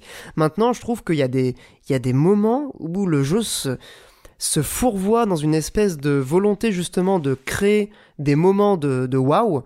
Alors c'est notamment le cas pour ces reliefs que tu peux euh, observer notamment dans certains lieux de la map qui te donnent une espèce de, de point de vue sur quasiment l'ensemble de la carte et qui pour le coup je trouve n'est pas parfaitement réussi. Mais c'est surtout je trouve il y a des endroits alors je sais pas si c'est encore une fois un problème de, de, couleur sur mon écran où je trouve qu'ils ont forcé sur les couleurs tu vois. Le orange c'est très très bien euh, à certains moments c'est bien géré. Et il y a des moments où tout est orange tu vois. Je, je me souviens notamment d'une attaque de camp où mon écran était littéralement orange de partout. Et c'était beaucoup trop fort. Genre, il n'y avait pas du tout cette subtilité que j'avais trouvée en arrivant en Angleterre avec euh, cette lumière un peu, chaleureuse euh, qui accompagne finalement un lever de soleil automnal. Et là, vraiment, c'était, l'inverse total de la subtilité que tu trouves par, euh, à d'autres moments. Donc il a un peu ce, c'est un peu un jeu qui a, qui ces deux facettes. Et autant il est magnifique dans la plupart des situations, autant il y a des moments où je trouve que c'est pas du tout inspiré et ça manque justement de cette subtilité euh, euh, artistique qui, euh, qui, qui, qui peut, qui peut exister euh, par ailleurs. Alors je t'avoue que ça ce que t'en penses. Ça m'a pas choqué, mais euh, je m'avancerai pas là-dessus. Je sais pas si c'est une question de calibrage d'écran de ton côté ou une question de sensibilité sur ADA euh, où ça m'a moins marqué que toi, mais j'ai pas forcément eu ce feeling. Euh, une chose est sûre, c'est que j'ai trouvé ça plutôt cool et, et même non, au contraire, quand j'y repense, là, je suis en train de revoir les environnements. Et au contraire, si je devais pencher plus d'un côté que de l'autre, je dirais que c'est parfois un petit peu la, la carte à la, à la, je sais pas comment dire ça. C'est, c'est un peu trop terne. La carte à la terneur, mais tu vois, ce Ouais, mot ouais, n'existe je vois pas. ce que tu veux dire. La, la, la... Mais en tout Putain, cas, j'ai pas le mot non en, plus. en tout cas, euh, non, au contraire, j'ai plutôt le feeling inverse de toi. Mais La morosité. ok pour la DA. Euh, par contre, j'ai La brume est quand même très moche aussi, je trouve. ah ouais, moi Genre je- tout ce qui est brouillard, euh, brume. euh, ah bof. non, moi j'ai trouvé ça plutôt cool. Des- T'as des moments où t'as un mélange de fumée, brume, feu. Putain, c'est marécage vert fluo. Mais what the fuck? J'y viens d'y penser là. Je sais pas si t'as eu ça, mais les marécages où la vase est vert fluo. Alors mais c'est- non mais, mais j'ai vraiment l'impression qu'on n'a pas vu les mêmes images. C'est juste flippant. Alors, alors C'est peut-être dites-nous- mon écran, Non hein, mais dites-nous en commentaire parce que je sais que moi parfois en termes de couleurs, je peux totalement passer à côté de certains trucs. Donc pour le coup, bah, pour ceux qui regardent la vidéo sur YouTube, n'hésitez pas à laisser un message ou bah, même ceux qui écoutent sur euh, App Podcast euh, à nous envoyer un petit commentaire sur Twitter. Mais moi j'avoue que j'ai pas du tout ce feeling. Et juste pour recentrer. Après, c'est des, c'est au- des éléments euh, par- éparses, tu vois. C'est vraiment des petits détails. c'est, Ouais euh, ouais, mais ça une attaque marqué, de camp où le côté totalement orange, euh, le, la vase qui était vert fluo, et cinq minutes après, elle l'était plus. Alors peut-être que c'est des bugs, peut-être que c'est mon écran. En tout cas, euh, enfin, ça m'a un peu sorti du, Si du je peux trip. Si je peux me permettre, je fais une petite incartade parce que je regarde des images euh, d'un d'un let's play euh, sur Series X. Euh, je rejoins pas mal Pierre. hein. Effectivement, euh, le départ, euh, pardon, le départ dans la neige, clairement pas. Ah, c'est chaud, hein. c'est vrai que ça fait pas très. Je me disais putain, euh, euh, pas ouf la next gen hein, au départ. Bah, ça manque de subtilité, même, je trouve, Bah, dans les couleurs je et tout. trouvais les euh. rochers, euh, ils étaient très coupés à la serpe et tout. Il y avait des, j'avais des effets de flammes dégueulasses.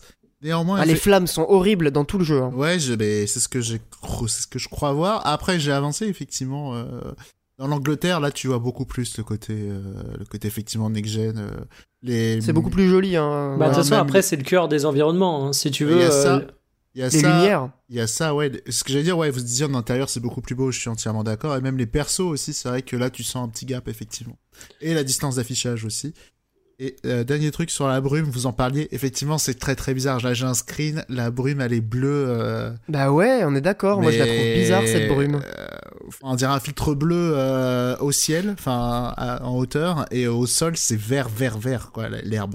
Très bizarre. Il y a, y a des moments comme ça où je trouve que la DA Ouais, est étrange. Des couleurs qui sont très saturées, euh, effectivement. Ouais, c'est très criard. euh, effectivement, il y a des rendus qui font assez bizarres, mais euh, tout ce qui est un peu euh, coucher de soleil et tout, c'est très beau, mais en dehors de ça, c'est vrai qu'il y a pas mal de couleurs bizarres. Et en dehors des intérieurs aussi. Qui... À noter pour revenir sur les questions de gameplay, euh, une chose qui est quand même importante, c'est le développement d'un fat arbre de compétences. T'en as pensé quoi, Olbius très sympa, qui m'a même un peu rappelé les, les, bons moments sur les sphériés de, de Final Fantasy, avec toute proportion gardée, évidemment, on n'est pas tout à fait sur le même système. Mais il est quand même grand. c'est sympa. Il se dévoile au fur et à mesure. Il est quand même grand, il se dévoile au fur et à mesure, et moi je suis surpris de sa richesse. Ouais, alors pour l'instant, moi je me suis plutôt spécialisé en, en berserk, enfin en, corps à corps, euh, parce que je trouve que finalement ça n'a pas beaucoup d'intérêt d'améliorer les dégâts de discrétion, les dégâts euh, euh, furtifs, étant donné que tu peux tuer les ennemis en un coup. Alors pour le coup, les arbres sont vachement bien foutus. Moi je suis parti un peu dans les trois directions et ils sont conscients, à mon avis, de cette chose, parce qu'en fait, dans quelle que soit la spécialisation que tu choisis, tu vas avoir euh, des boosts polyvalents en fait. C'est pas parce que tu vas en discrétion que tu auras que des boosts liés à la discrétion.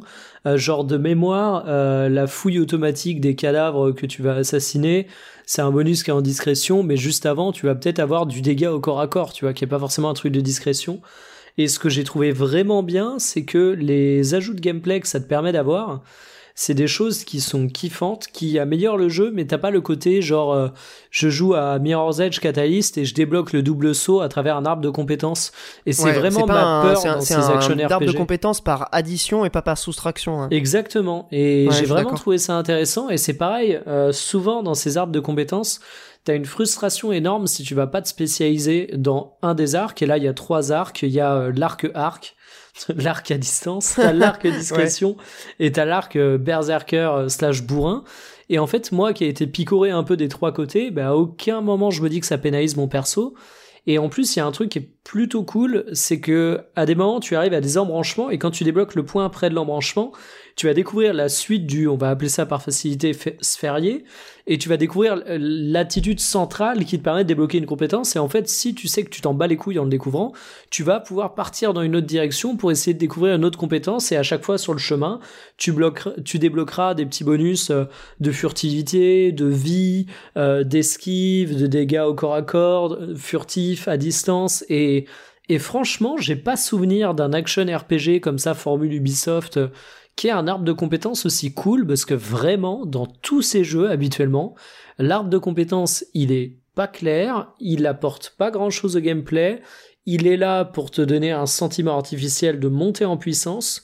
Et justement, sur la question de monter en puissance, il y a une chose sur laquelle je suis à la fois content mais également euh, frustré, c'est l'équipement, où il y a beaucoup moins de loot, où tu peux améliorer. Vraiment, ils sont passés du tout au tout, quoi. T'avais du loot, en veux-tu, en voilà dans Odyssey, et là, tu vas trouver 4 haches en 12 heures de jeu. Et alors, c'est pas tant le fait qu'on trouve 3 euh, ou 4 haches, c'est que, en fait, aucune hache est meilleure que les autres. Ouais, ouais, mais elles sont juste dans une spécialité différente. Exactement. En fait, t'as des effets de panoplie qui font que quand t'as euh, toute la panoplie du corbeau, t'es plutôt tourné euh, dégâts, toute la panoplie du chasseur, t'es plutôt tourné euh, euh, tir à distance, toute la panoplie de je sais plus quoi, tu vas faire des dégâts de nuit. Et en fait, il y en a pas une qui est foncièrement meilleure que l'autre, parce que tu peux tout améliorer, mais avant de donner des spécialisations. Alors je trouve ça cool qu'ils aient réduit le loot, mais au-delà de l'aspect euh, différente approche, j'aurais quand même aimé qu'il y ait une question qualitative dans le loot. C'est-à-dire qu'en fait bah, quand tu, récupères des armes de plus en plus intéressantes. Euh, ouais, en fait, euh, quand j'ouvre un coffre, je me dis ok, je vais choper un bout de la panneau ou alors euh, un autre axe de développement pour mon perso, mais ça m'a enlevé le petit plaisir du ça fait une demi-heure que je galère à trouver l'entrée de ce sanctuaire, ou alors j'ai tué trois boss qui m'ont donné un peu de fil à retordre parce que je suis dans une zone trop haut level pour moi. Je vais prendre mon coffre. Ah ben merde, je sais que ce sera pas un truc qui me fera plaisir, quoi. Ouais, je suis d'accord que c'est vraiment bizarre ce, ce système de panoplie. Euh, puisque finalement, là, je garde la même hache depuis le début du jeu, tu vois. Ben moi aussi. Et par contre, le système d'armes est bien foutu entre euh, euh, une hache dans chaque main, une arme à deux mains, qu'elle soit épée, lance, la gestion du bouclier. J'ai trouvé que sur la partie action et stuff lié à l'action, ils ont fait des choses très intéressantes. Ouais, je suis plutôt d'accord. Hein, même le, le, système de parade avec le bouclier, il est, il est pas dégueulasse. Euh, tu sens qu'en fait ils ont ils ont ils ont picoré des idées euh, dans dans d'autres euh, open world du, du, style ou même pas forcément dans d'autres jeux d'action on va dire et qu'ils en ont fait leur version grand public on va dire, je sais, c'est pas du tout péjoratif. Hein. C'est vraiment pour dire Non, mais que carrément. euh, ils ont pris les bonnes idées que tu pouvais trouver dans des jeux parfois de niche, parfois grand public aussi, et ils en ont proposé une version fun. En fait, je pense que c'est ça qui caractérise le système de combat. Si je devais le résumer, c'est euh, qu'il est fun. Il est pas euh, il pas particulièrement technique. Il est pas non plus très challenging. euh, il est pas euh, il pas profond, mais il est hyper agréable. Euh, les pouvoirs, c'est une super idée d'avoir gardé ça depuis euh, Odyssey. Donc en gros, les pouvoirs, c'est les aptitudes qu'on va débloquer en récupérant des, des livres de savoir dans, dans l'univers. Ce qui est pas mal aussi, c'est que comme tu l'as dit, bon, on va pas répéter à nouveau sur euh, l'exploration, mais je trouve que c'est le point fort du jeu, ce qui m'a donné envie euh, d'y passer euh, là ma, journée, c'est que l'exploration re- recèle toujours une petite surprise. Quand tu vas récupérer un coffre, tu vas avoir une petite énigme avant, ou tu vas avoir, je sais pas, une petite quête, un micro-événement euh, du monde ouvert, qui la plupart du temps est assez random et pas très intéressant, mais qui parfois révèle une, une surprise euh, vraiment cool. Et, et c'est vraiment ce sentiment de ne jamais savoir sur quoi on va tomber, tout en sachant que ce sera, euh, ce sera une petite surprise euh, sympathique. Je sais pas si tu vois ce que je veux si, dire. totalement, et je suis d'accord. C'est c'est ce petit Ouais. côté, euh, peut-être inspiration parfois The Witcher, où tu sais que tu trouveras toujours un petit coin de vie où que tu, où que tu partes, mais en fait, dans ce que tu disais, rendre le système de combat fun en, en allant piocher à droite et à gauche, c'est un pot pourri dans le bon sens du terme, et je le comparerais pas mal à Spider-Man dont je parlais tout à l'heure, qui était un jeu qui prenait aucune prise de risque, mais qui pour le coup euh, est un de mes préférés de la précédente, désormais précédente gen. Je lui avais mis 8 sur 10 sur Sens Critique, bah tu vois, Valhalla c'est un peu la même chose. C'est un jeu qui n'invente rien, mais qui tire les leçons de ses précédents épisodes. Euh, les équipes d'Ubisoft regardent ce qui se fait dans l'industrie, ils vont également en tirer des leçons, apporter certaines choses. Et t'es dans un jeu qui, on va pas se mentir, est un jeu très produit, mais qui en soi, euh, moi ça faisait quand même pas mal de temps qu'un jeu m'avait pas fait tenir des sessions de, de 5-6 heures comme ça, où j'avais envie de continuer, j'avais envie d'y retourner. Euh, J'ai également été surpris alors, je crois que t'as pas encore découvert euh, le perso qui m'a fait faire cette remarque. Donc, je vais pas te spoiler euh, Olbius, mais au milieu Ouais. de de toutes les alliances que t'as à nouer sur le territoire anglais avec les différents seigneurs, euh, il y a deux trois personnages que j'ai trouvé assez sympathiques et attachants, avec deux trois choix moraux intéressants. Et au milieu de la galerie des personnages OSEF qu'on peut avoir dans les titres Ubisoft, euh, Open Ouais, World, il y a beaucoup de personnages Joseph quand ouais, même. hein. mais j'en- ai un qui m'a particulièrement marqué euh, et que j'ai trouvé sympa et, et le jeu m'a surpris même par rapport à ça. Et c'est pareil dans sa gestion des moments épiques. Euh, Il y a des moments en fait où le jeu va te faire prendre d'assaut euh, un fort où il va se permettre de mettre des grosses cinématiques, euh, des moments qui se veulent un petit peu plus scénarisés et qui m'ont surpris agréablement.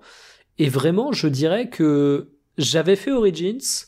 Origins, je me suis dit, ok, c'est grave cool. Assassin's Creed arrive à se renouveler. C'est un sous The Witcher 3, mais je prends tous les jours. Odyssey me faisait pas envie. J'ai incroyablement kiffé Odyssey en disant, Odyssey prend tout ce qui marche dans Origins et le fait en mieux. Et ben Valhalla, j'ai envie de te dire, c'est encore la même chose. C'est-à-dire qu'il y a beau avoir eu une pause d'un an, c'est pas pour autant que Valhalla va proposer une formule différente. C'est clairement un Odyssey.2. Mais pour le coup, c'est un produit qui est mature, c'est un produit qui est fini. Il convaincra pas les gens qui aiment pas la formule, mais pour qui est client de ce type d'Assassin's Creed, c'est vraiment un titre ultra solide. La seule chose, et je vais te laisser en parler, c'est Ouais. la finition dans le jeu. Alors moi, je fais partie des trois miraculés qui n'ont pas eu un bug en cours, euh, au cours de ma session de plus de 20 heures de jeu, mais il suffit d'aller sur les forums, de voir les tests ou même bah, de t'écouter Olbius. Apparemment, au niveau de la finition et des bugs, c'est pas T'as ça. vraiment du bol. Hein. Enfin, après, euh, quand je, quand je parlais des bugs, euh, on va dire que la majorité des bugs sont plutôt des bugs graphiques, c'est-à-dire euh, un ennemi euh, qui va être bloqué dans le mur, euh, un personnage qui va faire des mouvements complètement erratiques, incohérents. Tu vas avoir aussi parfois un, animal qui, flotte, on sait pas s'il utilise la force, il flotte, il est bloqué comme ça, carrément dans le décor. Ça peut paraître tout con, mais c'est le genre de truc qui te sort de, de ton expérience. Euh, même si euh, c'est pas les plus gênants. Honnêtement, euh, moi, ça, peut encore passer ce genre de bug. Par contre, j'ai rencontré, je crois, pour le moment, deux bugs vraiment relous, à savoir un bug où pendant un dialogue, ça se figeait en fait. Les personnages arrêtent de discuter et ça reste bloqué sur, on va dire, un plan de, un de champ contre champ pendant une minute où il se passe rien où t'as l'impression que le jeu euh, s'est complètement frisé, et ça reprend une minute après, comme si de rien n'était, et que tout allait bien. Donc ça, relou. Et euh, autre truc, euh, voilà, un bug du type, tu ne peux pas ouvrir un coffre pendant un pillage parce que la personne qui est censée t'aider à ouvrir le coffre ne va pas venir pour l'ouvrir avec toi. Donc ce genre de truc là peut être quand même un peu plus frustrant et je trouve que ça, ça c'est vraiment aujourd'hui quasiment signature de la de, de la formule Ubisoft je pense que c'est vraiment dommage et que euh, avec justement un épisode qui a pris deux ans au lieu de, euh, de l'annualisation euh, qu'on avait connue ces derniers temps, aurait pu justement se concentrer sur, sur la finition. donc ça c'est un truc que tout le monde a, a, repéré. Maintenant je pense que je vais réagir quand même à ce que tu as dit sur Odyssey. Je trouve que Valhalla est moins bien qu'Odyssey, honnêtement, pour l'instant. et ça tient essentiellement à je dirais pas son scénario, mais à, son implication, à son immersion narrative, son immersion dans l'histoire que propose le jeu, dans la fantaisie, euh, dans, dans, dans, dans l'espèce de, d'incarnation du personnage que tu peux avoir.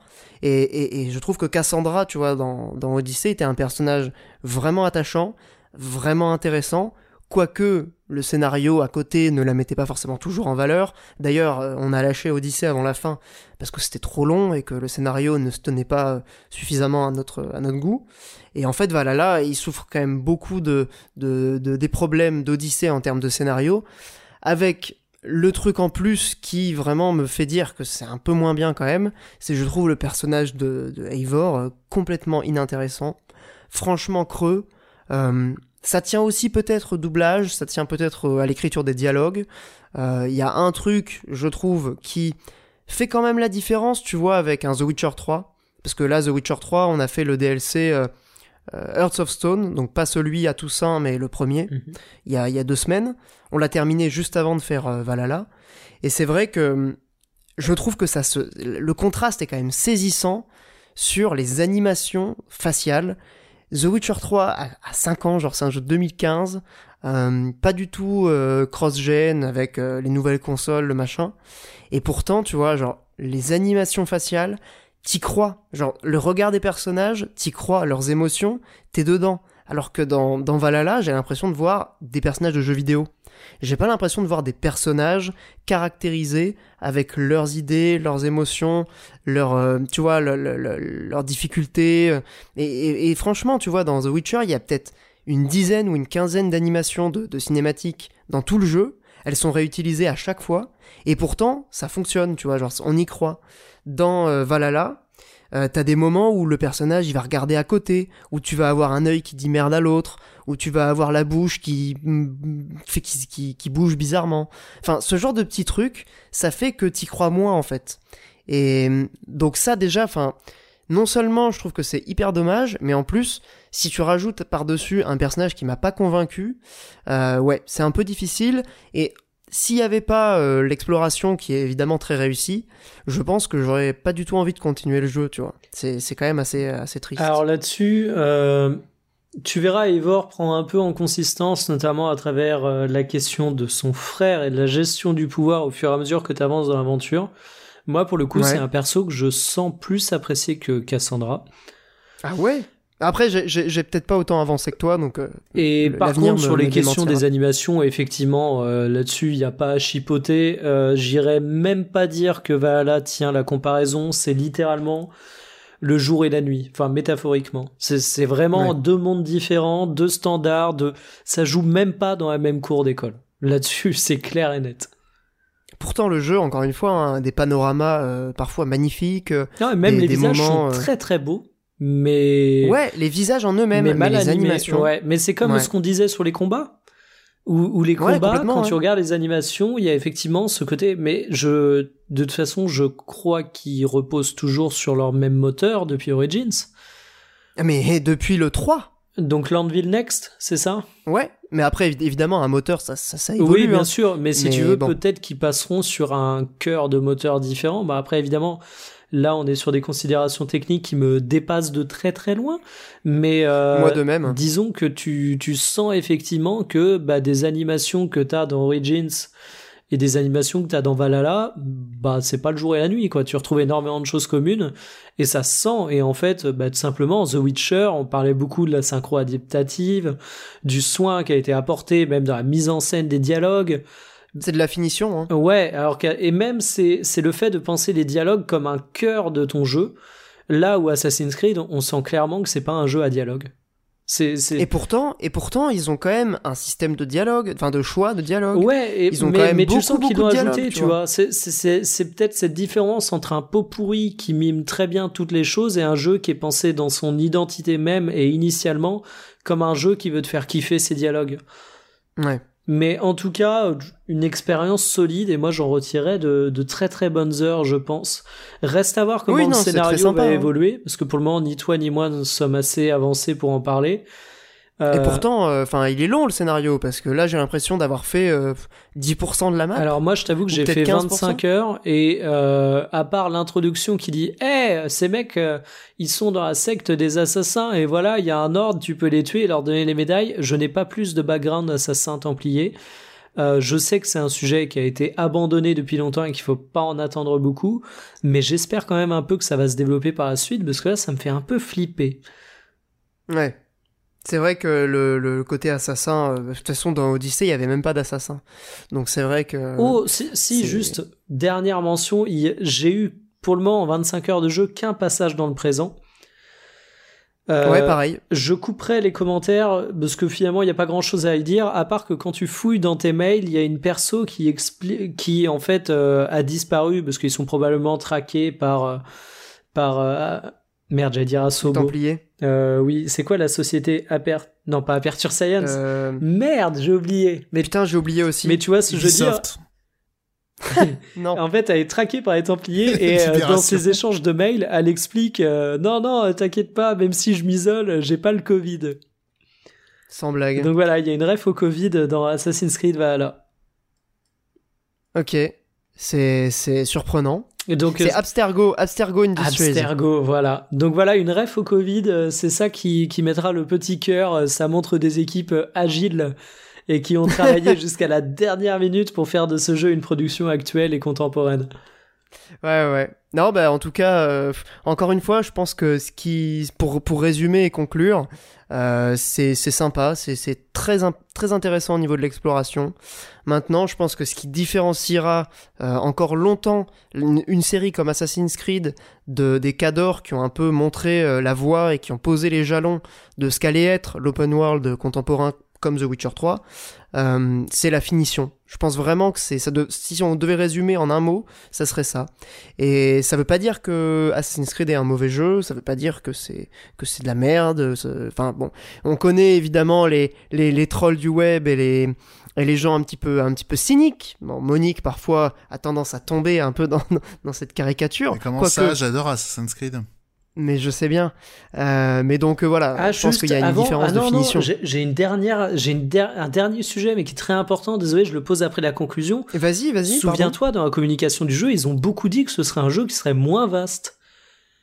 Alors j'ai pas l'impression qu'il soit moins vaste. Eh ben, hein, on est d'accord, euh, il est quand même sur une générosité, une profusion de trucs à explorer, trouver, creuser.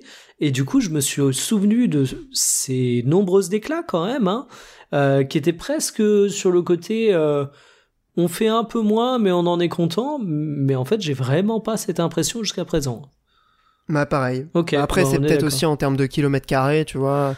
Ils ont peut-être dit euh, c'est moins vaste. Au final, il y a, il y a quasiment aucune différence. C'est peut-être un petit peu moins vaste. Oui, la carte Mais est peut-être Odyssey était tellement immense. moins vaste. ouais. Ouais. Mais en tout cas, Mais c'est vrai qu'ils avaient pris ça un peu comme un truc militant. euh, je me souviens qu'il y fait. avait une espèce de. On fera moins, mais on fera mieux. Vous inquiétez pas. Et même ça sur sera- les périodes de crunch, tu vois, où il, il défendait le fait que euh, bah, le retour au raisonnable, entre guillemets, tu vois. Et, Ouais. Du coup, pas du tout senti dans le jeu.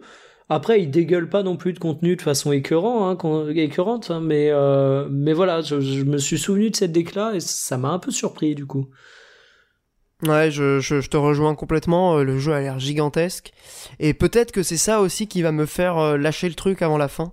C'est que c'est trop en fait. Enfin, je, je, pense qu'il pourrait faire aussi bien avec euh, un petit peu moins long, un petit peu moins grand, un petit peu moins de trucs. Parce qu'il y a beaucoup de trucs finalement pas très intéressants. Il pourrait garder l'essentiel, les, les bonnes quêtes, les, les énigmes intéressantes, et faire un jeu qui dure deux fois moins longtemps, mais qui serait du coup deux fois plus sympa. Bon, on verra pour les prochains. Merci en tout cas, euh, mon cher Mikael, pour cette belle discussion sur le, le dernier Assassin's Creed, comme dirait l'autre. Euh, mon cher Monique, tu avais une réaction par Ouais, rapport à, euh, quelque dire- chose? Toujours par rapport aux images que j'ai vues. Alors déjà, j'ai vu le jeu de nuit. Effectivement, il est très réussi la nuit. Et euh, sinon, autre chose, oui, les combats, c'est c'est dramatique. Hein. C'est, c'est vraiment du, enfin, c'est, c'est vraiment, je pourrais jamais jouer à ça. Les effusions de sang, on dirait de la boue. Ah, Alors même pas fait déjà, gaffe. alors déjà, il y en a plein, mais c'est genre, j'ai rarement les, les feuilles de sang, tu sais, elles partent, mais genre, genre euh, sans aucun panache. Tu vois, t'as juste l'impression que t'as un seau de renversé debout à chaque fois. Tu t'as pas des effusions de sang euh, super vives et tout, et même les effets de particules aussi sont dégueulasses. Enfin bref, c'est terrible les combats. Ouais, ça, ça donne pas envie quand tu les vois, mais encore une une- fois, manette en main, ça passe. J'ai vu une image, il y a, y a un type, il te charge, il a une espèce de robe, il y a son genou qui brille. C'est vraiment les non, feedbacks, ça, c'est les feedbacks, Oui. ouais, mais c'est les feedbacks les plus nuls. C'est, c'est, c'est Ah oui, mais c'est euh, parce que c'est peut-être pour très euh, les points lisible. faibles. Ah oui, mais c'est peut-être très lisible, mais c'est juste que à l'é- euh, à l'écran, c'est très très moche, quoi. Tu peux le désactiver, hein, tout ça. Ouais, mais c'est, c'est, c'est effectivement, du coup, les combats, euh, effectivement, ils sont assez. À, euh, noter assez aussi, dégueux, euh, ça on l'a pas précisé, mais un jeu qui est assez généreux en termes d'options, d'accessibilité, etc. C'est un truc auquel Ubi a l'air de faire vachement gaffe aujourd'hui et Ouais, qui est quand même à vrai. souligner parce que c'est encore super rare dans les jeux et ça fait plaisir de voir des jeux aussi grand public qui font aussi gaffe là-dessus. Complètement, ouais. Que ce soit d'ailleurs sur le HUD, sur... Il y a même une option, et ça j'ai trouvé ça ouf, de... qui lit les, les éléments de l'interface. Pour les gens qui, euh, par exemple, ont des problèmes de vue ou qui sont aveugles, les gens qui ont euh, perdu leur une voix qui te lit le, le- ce qui se passe sur l'interface. c'est pas mal quand même. Ouais, non, là-dessus, tu sens qu'ils ont, ils ont commencé une démarche sur euh, cette série, leur grosse production, etc. Et il faut le reconnaître, quoi, parce que souvent on dit, euh, on a tendance à diaboliser les grands méchants studios, mais il faut pas oublier que euh, bah, ces studios, c'est aussi ceux qui ont l'argent de faire ces efforts, et que là, il est fait alors qu'ils auraient pu concentrer sur autre chose. hein. Donc, euh, donc tout à leur honneur. Ouais, je te rejoins. Euh, Monique, une dernière réaction ou on peut passer à une autre, une autre chronique? Euh, non, c'est bon.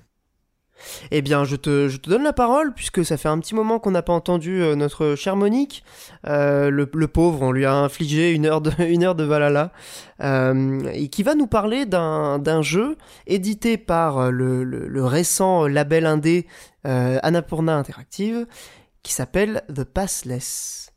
Ouais. Alors, du coup, c'est développé par le studio qui avait fait, en tout cas, les créatifs qui avaient signé euh, le jeu Abzu avant.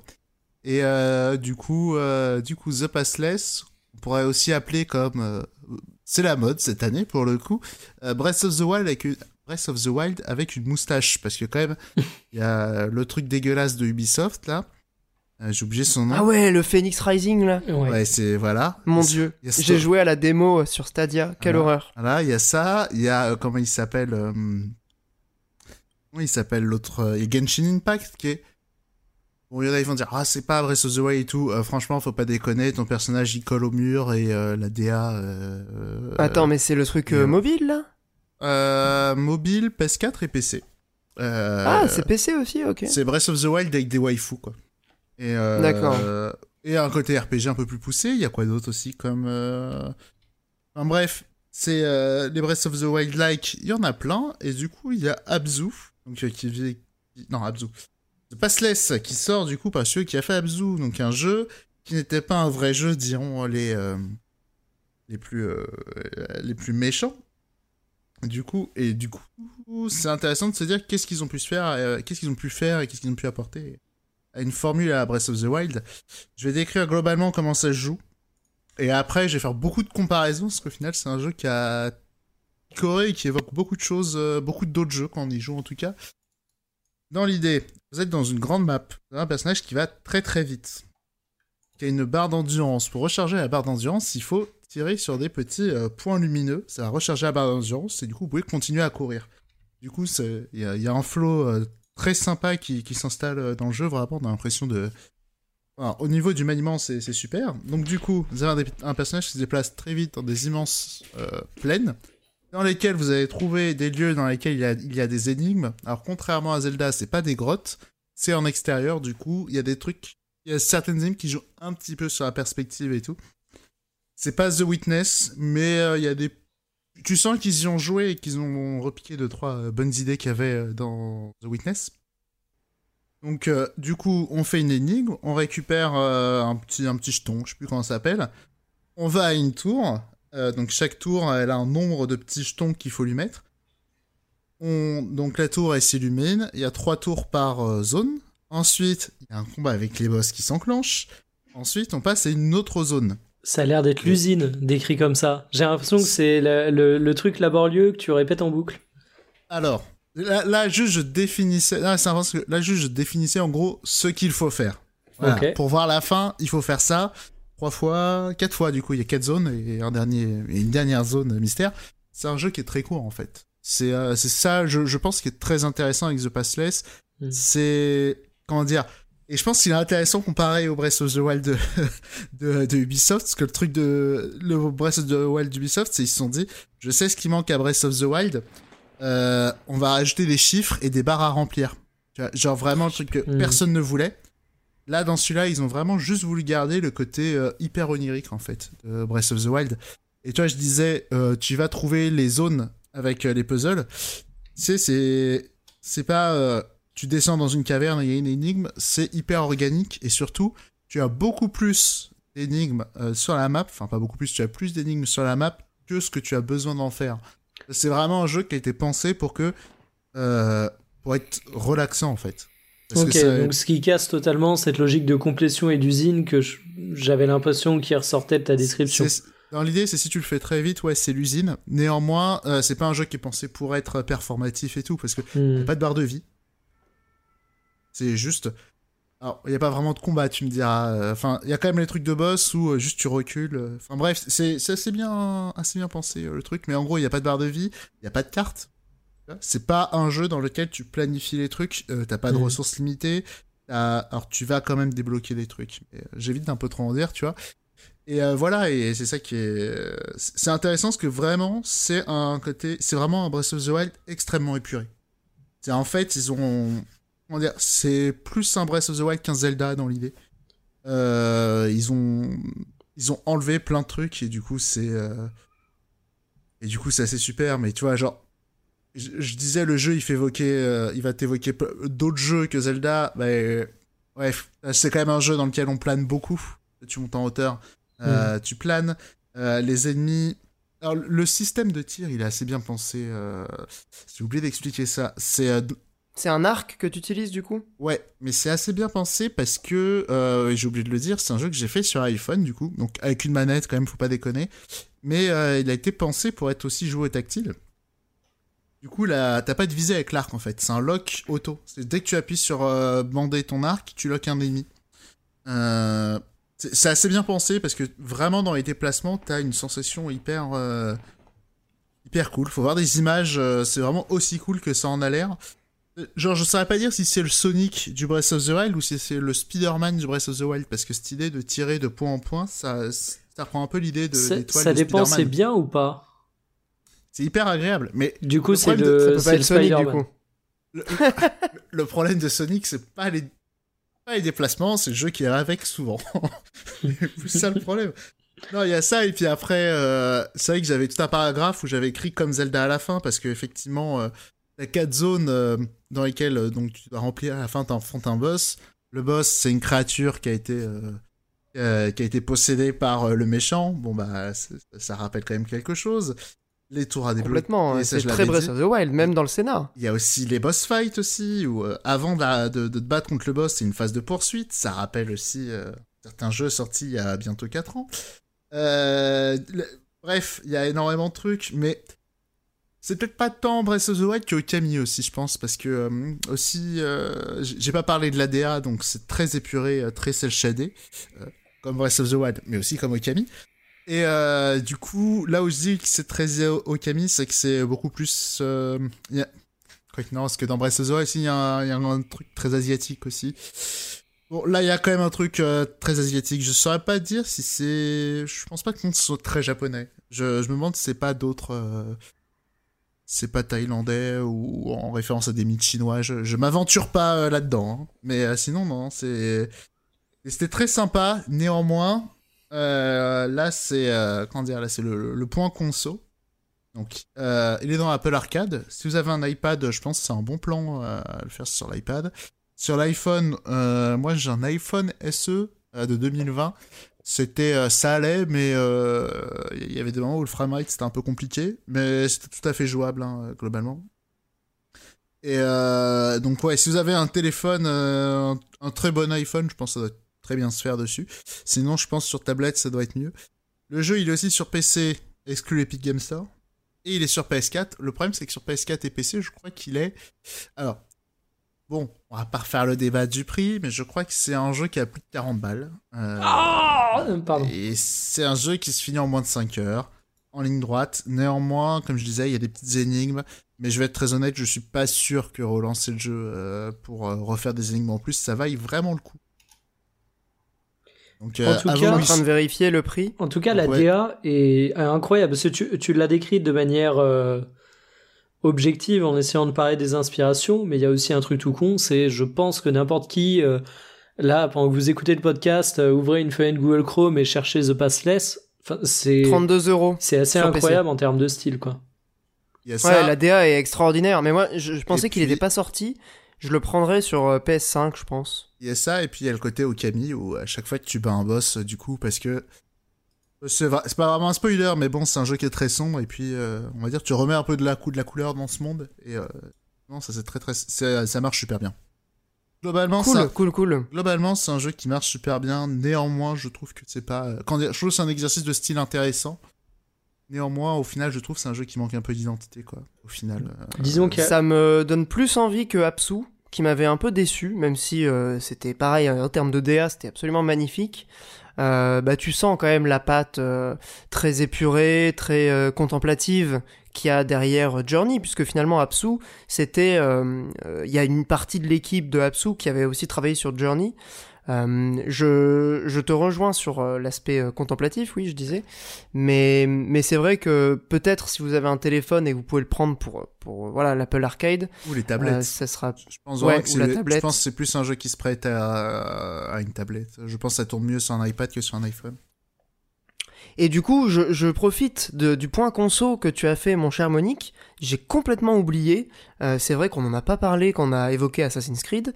Euh, pour le, côté un peu euh, les bons plans de Radio Librius, sachez, mes, mes chers auditeurs et mes chères auditrices, que si vous souhaitez prendre le jeu sur PC, quand bien même la version est, un petit peu compliquée, hein, on l'a on l'a dit. Euh, néanmoins, euh, elle, tourne quand même.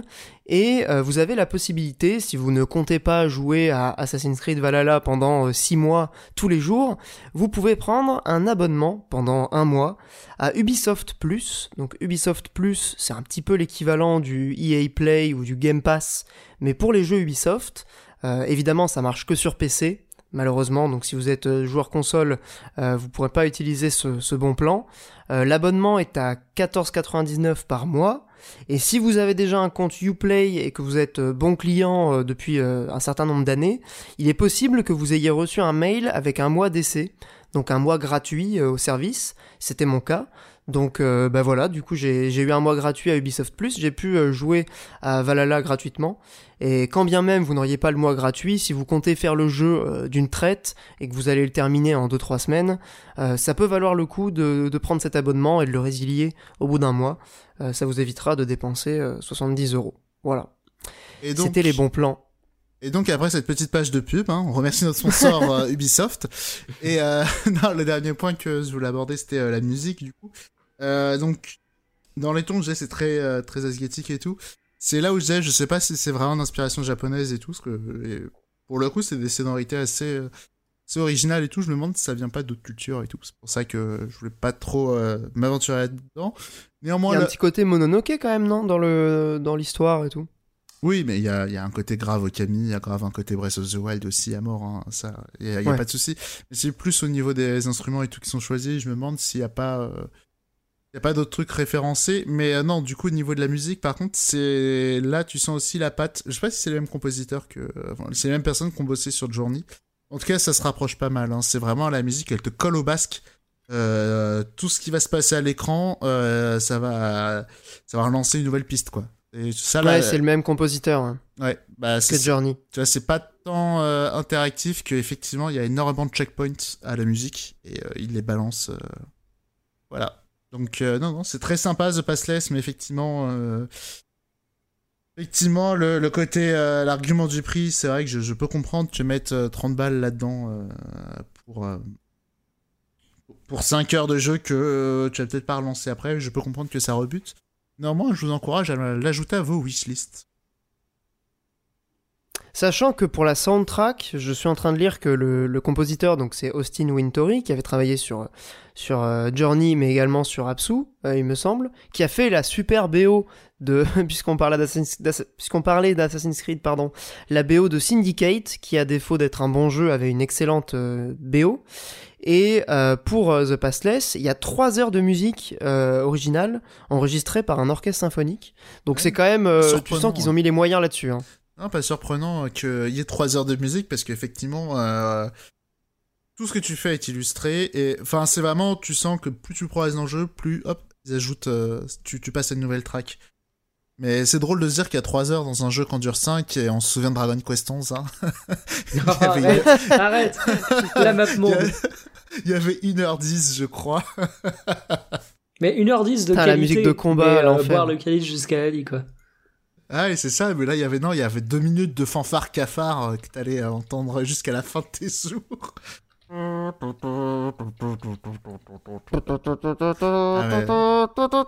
Mais tout, mais tout le monde a des PTSD hein, de, de l'OST de DQ.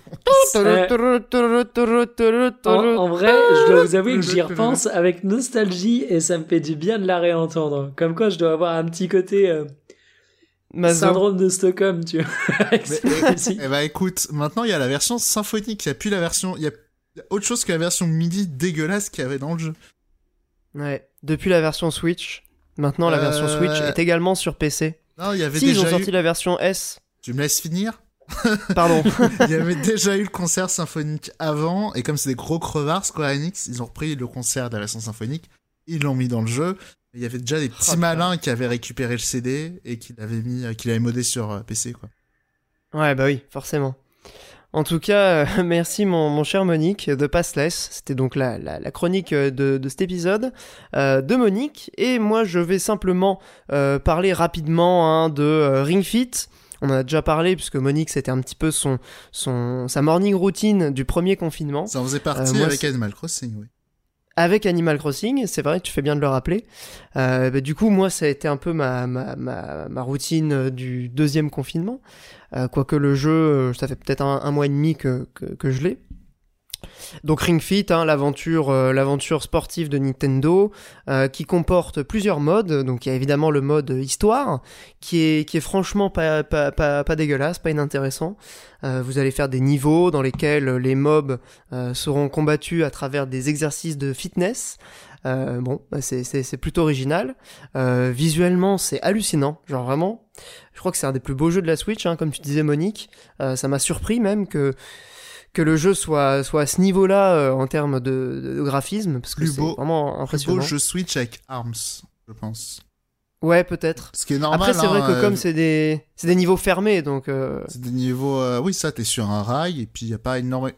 La, la DA, elle a, elle a ce bon goût d'avoir euh, fait un truc assez épuré. y a... Le jeu affiche pas grand chose, en fait. C'est comme Arms, c'est pour ça que les jeux sont beaux, hein, mine de rien. ouais, mais c'est quand même très inspiré, je trouve, euh, les couleurs. ah, mais la DA est top, hein. Ça...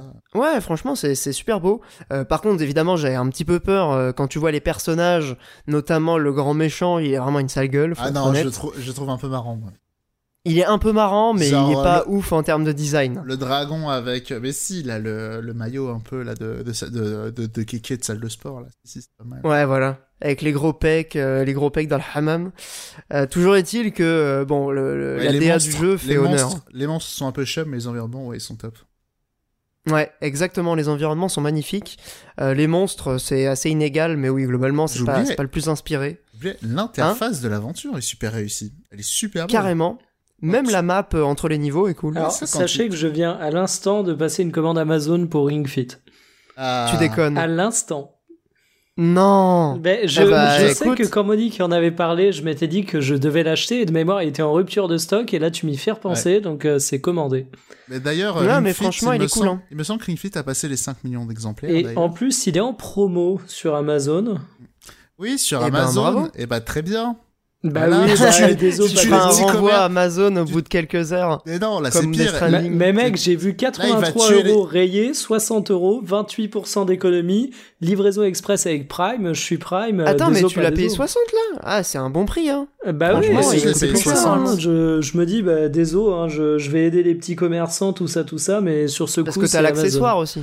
Ouais, bah je sais, ouais, c'est tout le, le package. Ou alors, je, dans trois jours, vous allez me voir faire un Twitch, je me suis fait niquer. Non, pas du tout, c'est le, T'as pas l'accessoire. c'est le tout à 60 euros. Donc euh, c'est commandé, ça arrivera d'ici le 21. Eh bien, j'espère, mon cher Mikael, que tu es un petit peu sportif. bah, je pense que tu l'es. En tout cas, c'est c'est vraiment sportif. Hein. C'est pas, euh, c'est pas comme euh, la Wii Balance euh, Fit, là, le truc de merde de la Wii. Ah, Oh, le euh, où finalement, tu.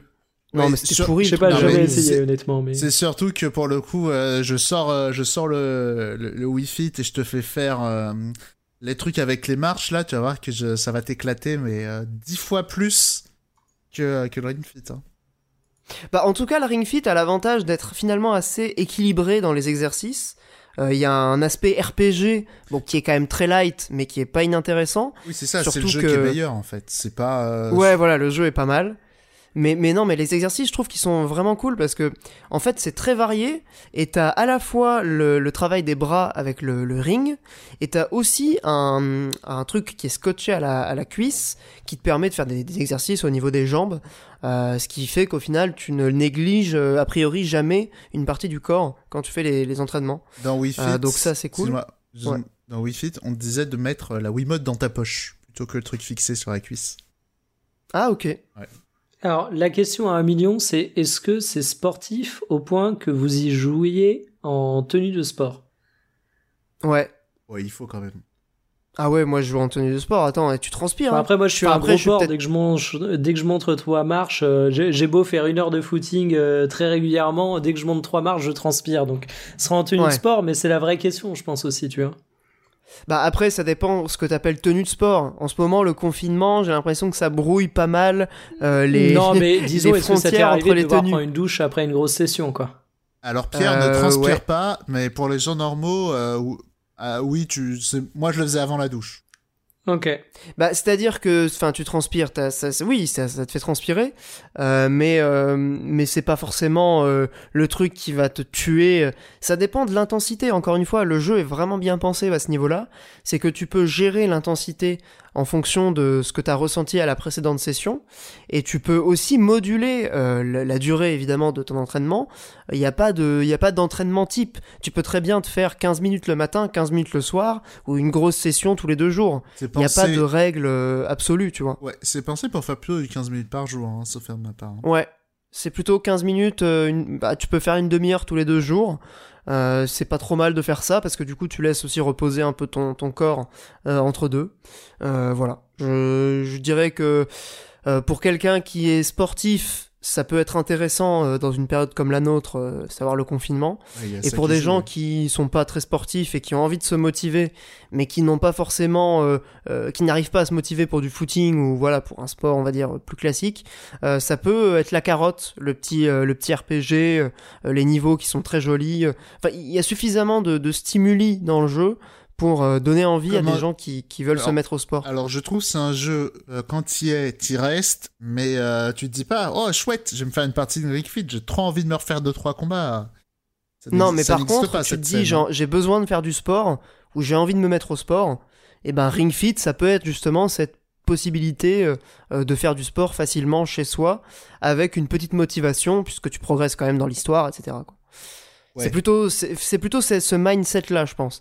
C'est ah, pas j'ai envie de jouer à un truc, est-ce que je joue à Ring Fit? C'est j'ai envie de faire du sport, je lance Ring Fit. Non, non, tu oui, euh, ça là- là- là-dessus.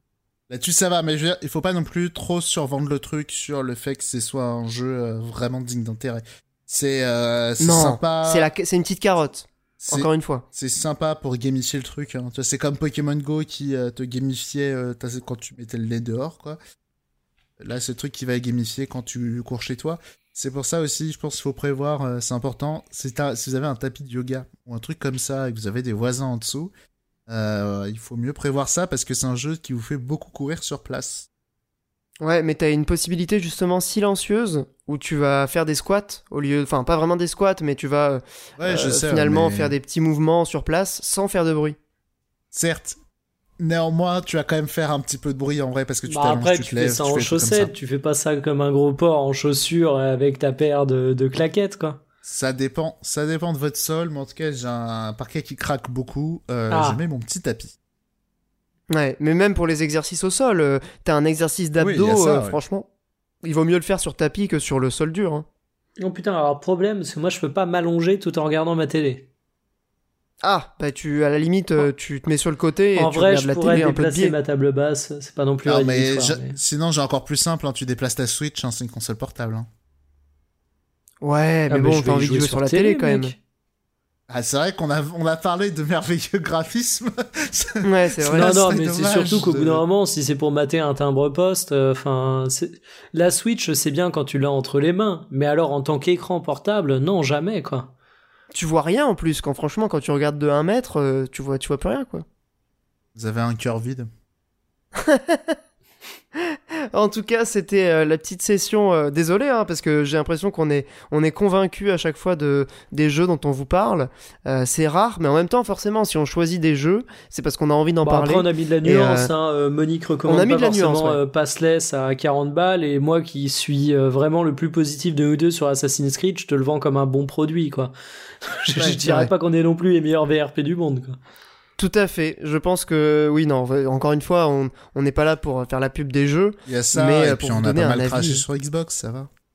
Un avis objectif, n'est-ce pas? Bref. Euh, bah, si vous avez d'autres choses à dire euh, dans la partie jeux vidéo, euh, c'est maintenant, parce que sinon on va passer à la partie hors jeu. Ah non, Messieurs, Je me suis trouvé euh, un nouveau Simili Tower Defense sur mobile. J'en parlerai le mois Ah, yes. prochain pour le plus grand bonheur de Monique. Parce Ah, euh, bah voilà, c'est ça qu'on veut. Le mois prochain, ce sera peut-être les GOTY. Ou alors on fait un numéro et un deuxième pour les GOTY, on verra. Ouais, je pense qu'on fera ça. Parce que Euh, moi, a- mais, que- mais, mais, mais comment dire euh, mais, mais que serait un épisode de Radio Librius sans un Tower Defense mobile nul euh, par Ah, Mikael nul, nul. Non, mais, c'est- euh, Bref. la provocation, moi, je- j'en tiens plus compte. hein. Mais euh, non, parce Oh, qu'en purée. plus, il y a pas mal de jeux de 2020, du coup, moi, j'ai pas parlé, que je garde un peu pour... euh, Pour l'épisode. Gotti? Ah bah oui. Ouais, bah ok. Et délicieux, Super, bah, euh, inquiétez- No Straight Road et autres Street of Rage 4, on en a pas parlé ici. Oh, je sens que ça va Bah non, mais si on en avait parlé de Street of Rage. Euh, je crois pas. Mais euh, l'un des fait, hein. se cache dans cette liste. ok. Et j'avais dit que cas- le remake de Panzer Dragoon était flingué. Oui, oui, ça on en a déjà parlé. hein. Important. Souviens-toi. Est-ce que tu voudras qu'on fasse un floppy de l'année aussi? J'en ai pas tant que ça. euh, pas tant. Alors, incontestablement, le remake de Panzer Dragoon. Euh, Ah, il sera dedans. Même s'il y a eu des mises à jour depuis, ils ont rajouté la musique euh, faite par la, composi- par la compositrice d'origine. Voilà. Deadly Premonition 2 dans les, dans les flops quand même, même si j'y ai pas joué. Non mais Bah je non. pense qu'on en peut, vrai, on on, peut se mettre d'accord là-dessus. parce que les, les vrais flops aujourd'hui, avec tous les moyens que t'as de t'informer, etc. Enfin, c'est quand la dernière fois que vous avez acheté un jeu et que vous êtes dit que c'était vraiment une sombre merde? Bah ouais, pff, non, Moi, ça m'est pas arrivé depuis longtemps. Alors, Ouais. il y en a où il aime se faire mal, mais Non, parce que bah c'est ça, il y en a où tu te dis, est-ce que c'est si nul que ce que tout le monde dit? Et des fois, oui.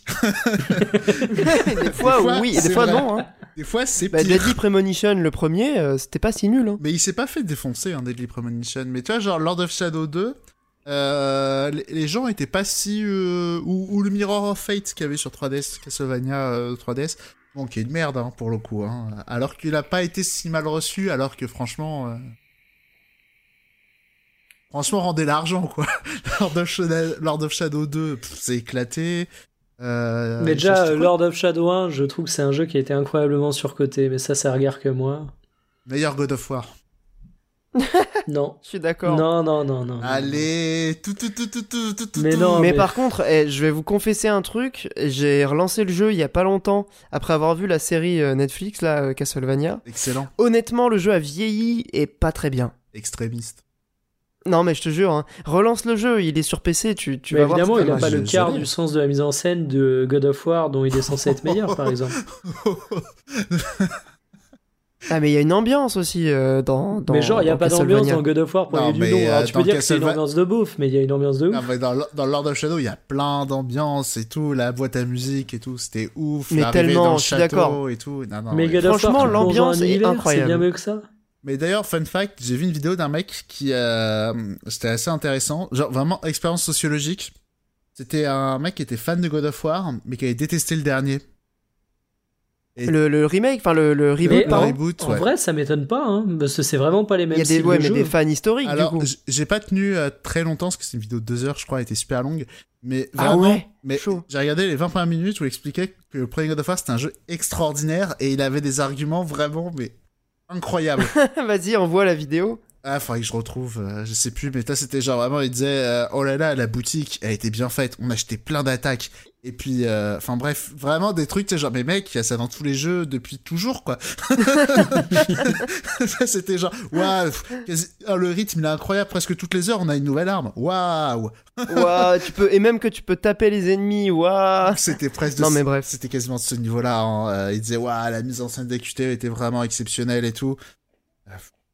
Euh, Je, je veux bien qu'il y ait eu des trucs un peu marquants. euh, Alors en vrai, of des os, pas hein. des os, les QTE, euh, si, les QTE de God of War étaient bons. Hein. Mis à part ceux où t'étais Dans le collé deux- contre un rocher et oui. tu devais tapoter euh, je sais plus quelle touche pour pousser le rocher. Ouais, il y a ça, mais euh, ouais. Mais sinon, attends, juste deux secondes. Euh, désolé, je requitte God of War, mais euh, sinon, autre truc, effectivement, dans le genre, quel jeu t'as acheté où tu t'es dit, mais qu'est-ce que c'est que cette merde?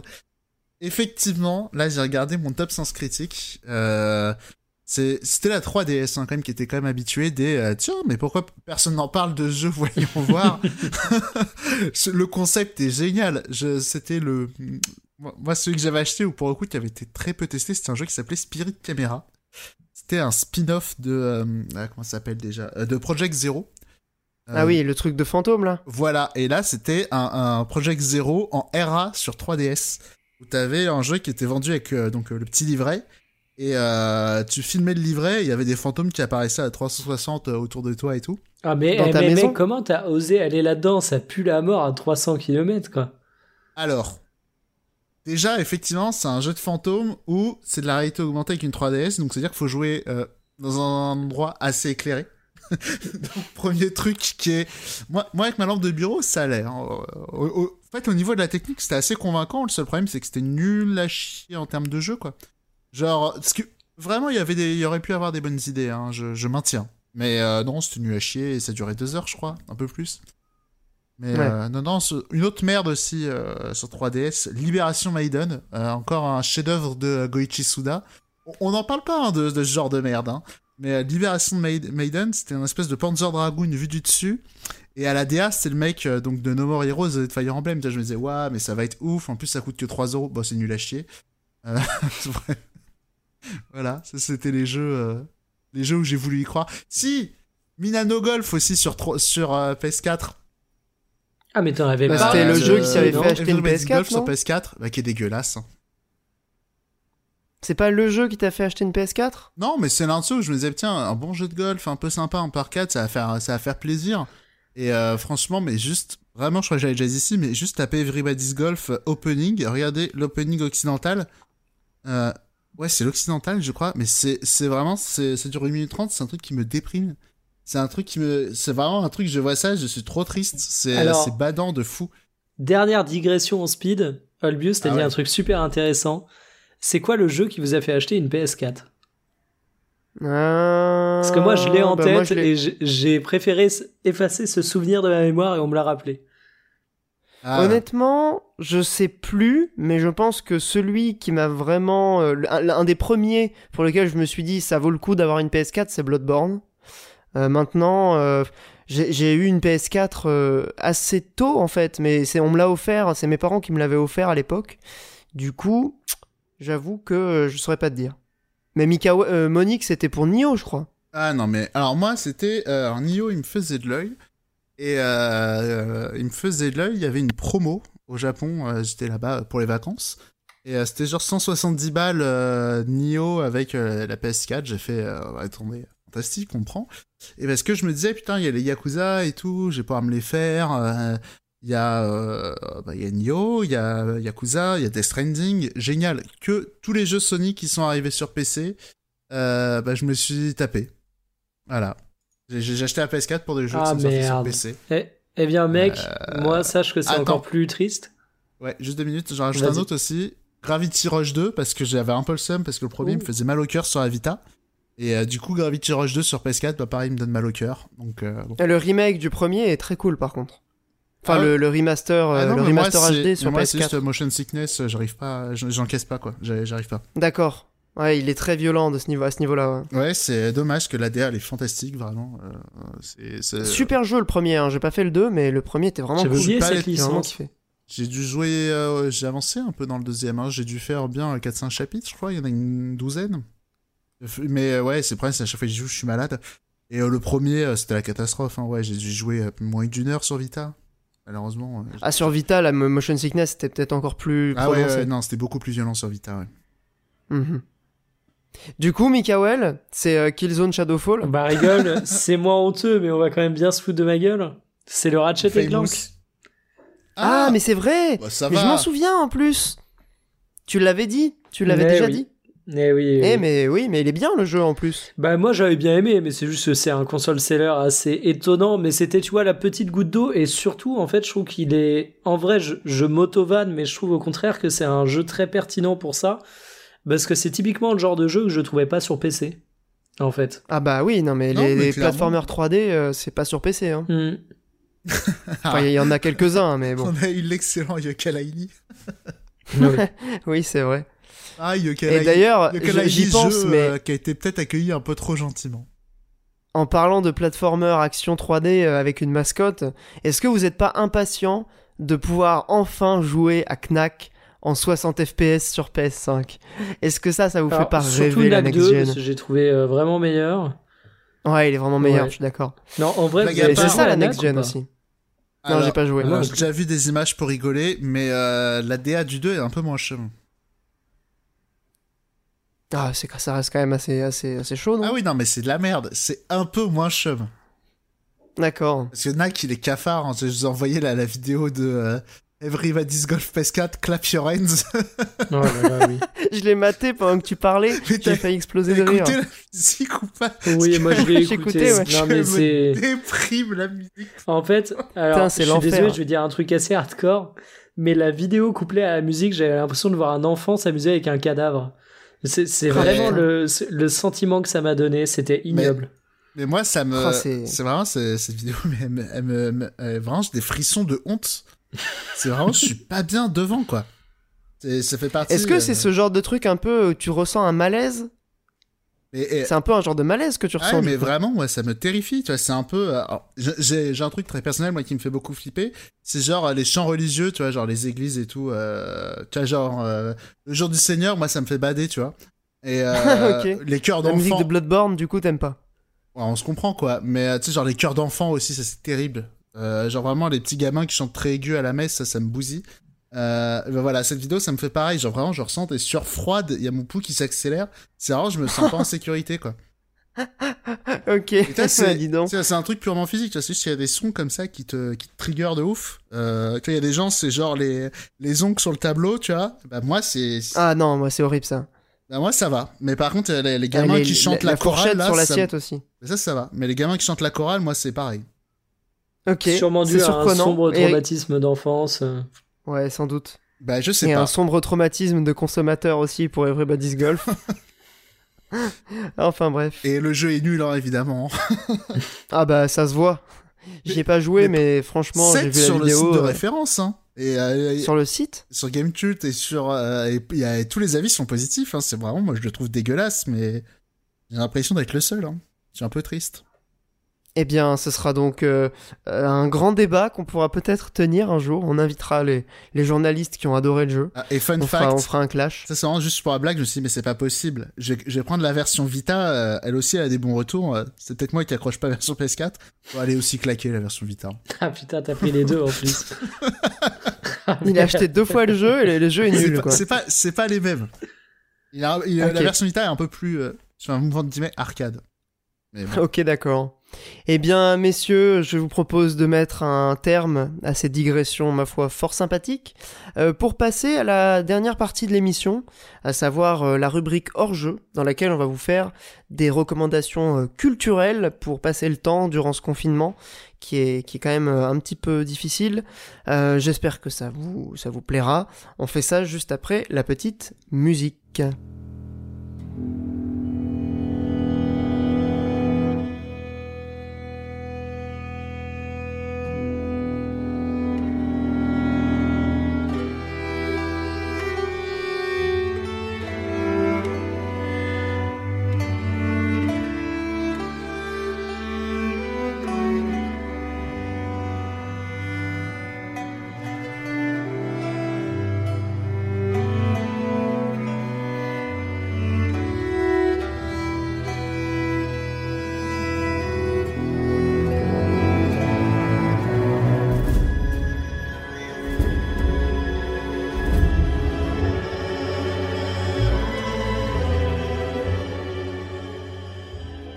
Bien, nous voilà donc dans la rubrique hors-jeu. Je vais commencer, si ça vous va, messieurs. Pas d'objection. C'est parti. Eh bien, euh, aujourd'hui, je vais vous parler d'une série. Bon, à ce moment, c'est beaucoup série, mais c'est vrai que euh, pour le confinement, c'est ça, ça marche bien, les séries. euh, ça permet de, de s'évader un petit peu avec les jeux vidéo, évidemment. Euh, je vais vous parler de la série qui pourrait être considérée comme euh, le l'arbre-vie, le, le Yggdrasil d'Assassin's Creed Valhalla, euh, la maison mère hein, en quelque sorte, en termes d'influence, en termes d'iconographie, en termes d'esthétique, en termes de tout en fait. C'est la série Viking, tout simplement. C'est une série qui a été diffusée sur la chaîne canadienne, il me semble. En tout cas, c'est une chaîne euh, Historia, donc spécialisée dans les séries historiques, les documentaires historiques, etc. Qui a été euh, écrite par euh, Michael Hurst. Alors Michael Hurst, vous le connaissez peut-être pour les Tudors. Donc c'est une autre série historique qui se concentre sur le règne d'Henri VIII en Angleterre. Donc le fameux roi euh, qui a eu plusieurs femmes et qui aurait soi-disant tué toutes ces femmes, euh, qui a inspiré par la suite euh, la légende de Barbe Bleue. Euh, donc euh, les Tudors c'est très bien, mais les Vikings, enfin Vikings plutôt, c'est encore mieux. Euh, donc dans Vikings on va suivre euh, euh, un groupe de, de- Norvégiens euh, mené par euh, Ragnar Lodbrok, euh, qui vont donc euh, mener un certain nombre d'invasions euh, en Angleterre. Et on suit donc les péripéties de, euh, de ces personnages, à commencer donc par le héros euh, Ragnar, mais qui va ensuite être euh, accompagné par tout un ensemble de, de personnages hauts en couleur et finalement assez caractérisés. On s'attache très vite aux personnages dans, dans Viking, et ce qui nous a donné en fait envie de revoir cette série, parce que je l'avais déjà vue à l'époque de, de sa diffusion, c'est qu'on a commencé une autre série sur les Vikings qui s'appelle The Last Kingdom, mais à laquelle on n'a pas forcément euh, accroché. On a regardé quelques épisodes et c'était sympa, mais sans plus, euh, assez random. Et ça nous a donné envie de revenir un petit peu à la source euh, des séries de Vikings, à savoir Vikings. Et c'est vraiment une série qui que je trouve extraordinaire sur sur tous les points en fait. Esthétiquement, c'est ultra ambitieux, c'est très marqué. Il y a une vraie patte. Euh, on ressent vraiment les différentes ambiances. Et je trouve qu'Assassin's Creed, c'est quand même pas mal inspiré aussi de, de, de la série. Franchement, en la revoyant, il y a certains plans, notamment quand tu vois les Vikings arriver en Angleterre euh, sur les rivières avec euh, le bateau, enfin le dracar, euh, les, les, les rives sur les côtés, les lumières un petit peu euh, chaudes. Il y a vraiment un truc d'inspiration, je pense, dans, dans Valhalla. Euh, en tout cas, c'est une série qui a vraiment un parti pris esthétique intéressant, qui a des personnages qui sont extraordinairement bien écrits et très bien interprétés, Euh, notamment, on va dire le, groupe principal qui entoure euh, Ragnar. Donc ça va être euh, ses alliés, sa femme, Lagertha, euh, ses enfants, son, clan de manière générale. Tous ces personnages-là sont intéressants. J'avoue que mon personnage préféré, c'est peut-être le roi Egbert, qui est donc le roi du Wessex en Angleterre, qui est aussi un personnage hyper intéressant, assez ambigu, très polyvalent, enfin pas polyvalent, plutôt euh, ah, j'arrive pas à trouver le mot, mais qui euh, est curieux, qui va euh, s'intéresser aux cultures vikings, mais qui en même temps est redoutable sur le plan de la stratégie, et qui est un petit peu le, le, miroir de, de, de, Ragnar, et la relation entre les deux est vraiment, vraiment passionnante. Donc Viking, je sais pas si ça vaut le coup d'en, d'en faire encore des tonnes. je vous la conseille très fortement, je crois que j'ai dû mettre 8 ou 9 sur Sens Critique. petit bémol pour conclure, la série en est à sa cinquième ou sixième saison, je crois, actuellement. Je me demande d'ailleurs si elle est finie. Peut-être tu l'as vu toi aussi, euh, Mikael. Je t'avoue que je m'en rappelle plus du euh, tout.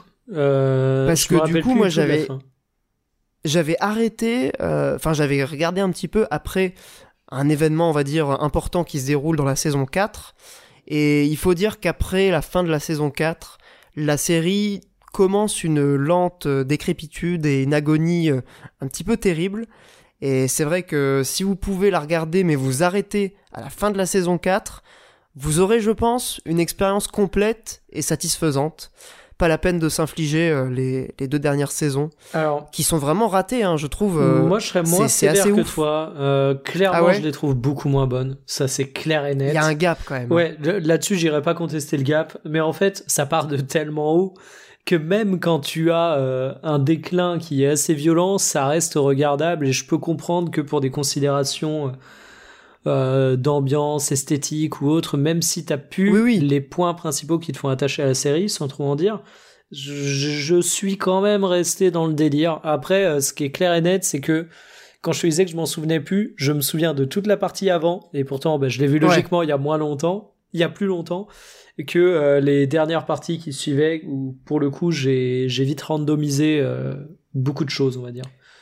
Ça, évidemment, ça reste quali. Hein. Euh, la réal est très intéressante. Il y a des, vraiment des scènes de bataille qui sont ultra impressionnantes, que ce soit en termes de, de chorégraphie de combat pure ou même en termes d'ampleur. évidemment, ça prend de l'ampleur avec le temps. La première saison, c'est encore, tu sens que c'est une saison test et après, ça commence un petit peu à gagner en ambition. Je pense que ça gagne aussi en budget. Euh, et, évidemment. Euh, ouais, pardon, vas-y. Ouais, non, j'avais peur que tu partes trop loin après, mais je pense que c'est aussi important la question du budget à dire parce que c'est une série qui, comme tu le dis, a été diffusée par une chaîne qui est plus docu, etc. Qui est pas très connue en et plus. Hein. Exactement. Et au départ, en fait, il y a euh, ce petit côté dans Area qui peut surprendre, qui est très très loin d'un documentaire, hein, qu'on soit bien d'accord mais où euh, quand t'es habitué aux séries à la Game of Thrones avec euh, vraiment euh, une, une, apothéose de moyens, etc., ça peut être assez surprenant, mais il faut pas s'arrêter à la première saison. Et c'est une série qui non seulement est géniale dès le départ, mais qui en plus devient de plus en plus épique, épique, grand public, facile à apprécier au fur et à mesure qu'on avance. Donc, si vous accrochez un petit peu à l'univers au départ, mais que vous avez ce côté bah peut-être une envie un peu plus de, de, blockbuster hein. à un moment il n'y a pas de honte à le dire. Euh, accrochez-vous parce qu'effectivement ça gagne en moyens ensuite et ça gagne en ambition aussi en enjeu ah oui, bah, au-delà la popularité de la série. de, de, moyens de prod. Complètement euh, je, je, pense que la popularité de la série a, a dû jouer euh, dans le dans le chèque alloué par la production. Mais en fait même dans la saison 1 parce que là du coup on a terminé la saison 1 on est en train de les, de les revoir euh, de revoir les, différents épisodes. En fait, euh, même dans la saison 1, je trouve qu'ils ont réussi à tirer en fait à tirer parti, à tirer profit plutôt euh, d'un manque de moyens assez évident pour faire des plans rapprochés, des scènes de combat qui vont être vraiment au cœur de l'action. Et du coup, t'as quand même ce sentiment d'un truc plutôt plutôt euh, épique ou en tout cas assez euh, assez brutal et, et quand même euh, qui envoie qui a de la gueule quoi qui envoie qui envoie quand même du lourd. Malgré le manque de moyens et après évidemment ce problème là est réglé par l'ampleur et la, la quantité d'ennemis et de, de, de batailles que tu peux voir dans les saisons 3 4 qui sont peut-être les plus les plus aboutis à ce, à ce niveau là quoi. Et même après, si vous regardez la série en entier, même dans les dernières saisons qui sont clairement moins intéressantes sur le plan du scénario, euh, on garde, ils, ont quand même mis les moyens, on garde cette, euh, cette épicness euh, et qui voilà du coup rend le truc tout à fait regardable et même euh, appréciable. Voilà voilà donc Viking euh, si vous voilà si vous aimez un peu ce genre d'univers vous allez un petit peu je pense revenir aux sources parce que ça a beaucoup inspiré pas mal de trucs d'ailleurs d'autres séries des, des, jeux vidéo Valhalla récemment c'est un peu ouais une série qui fait à la fois la synthèse de, l'imaginaire qu'on a euh, des vikings et qui en même temps arrive à proposer une, une, version modernisée euh, qui reste évidemment euh, historique. Hein. Michael Hurst, le créateur, est très attaché à une certaine fidélité historique, mais qui en même temps n'a pas de, de, honte ou de difficulté à proposer des personnages vraiment marqués, qui va aller dans l'intimité de ces personnages, qui du coup n'a pas peur d'un manque de véracité historique, étant donné qu'on est au plus près euh, de ces différents personnages. Voilà, voilà. C'était tout pour moi. Merci à vous les studios. Monique, ou Mikael, pardon. Qui veut prendre la, suite? Bah moi j'arrive parce que euh, j'ai pas une, euh, une reco extrêmement précise parce que moi actuellement du coup c'est un peu compliqué mais bref j'ai paumé mes lunettes du coup j'arrive pas forcément à lire des BD niveau musique j'écoute toujours la même chose les trucs sortis j'ai déjà reco ici euh, du coup, euh, en ce moment, j'ai pas mal de documentaires euh, sur Arte. donc, il y en a pas mal qui sont cool. voilà. hier, j'ai metté un sur Aldous Huxley. Je crois que c'est ça son nom. Ouais, meilleur des mondes. Exactement. Et en comparo avec euh, George Orwell, euh, du coup, c'était plutôt intéressant parce qu'en plus les hommes se sont croisés et les œuvres sont un peu miroirs, les parcours des deux hommes aussi. Bref, ils, arrivent à trouver des bons angles, Arte, sur ce genre de trucs, alors qu'à la base ça parle de trucs chiants. Donc euh, c'est plutôt pas mal. Mais non, sinon je voulais recommander un autre documentaire sorti cette année, réalisé par Pierre Barnerias.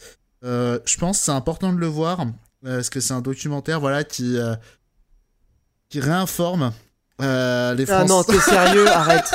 Quel bâtard Oh non, je t'arrête tout de suite.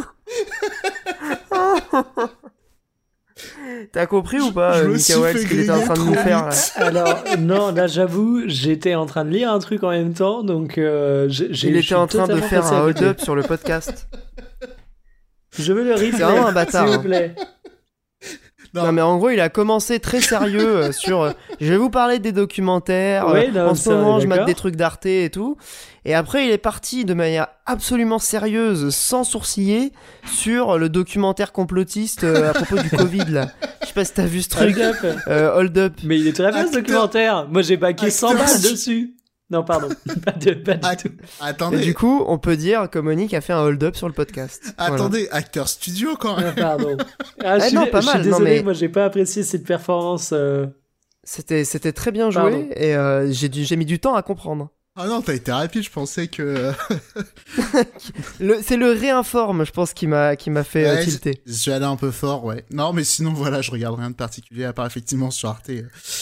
Bah, du coup, c'est sur la chaîne YouTube d'Arte que tu mates les, les docus? Alors, ils arrivent un peu en décalé, mais je crois qu'ils arrivent pas tous, non Tu vois, sur le site Arte TV, euh, il y a aussi des... Arte TV. Voilà, il y a... des fois, il y a des séries et des films pas chiants.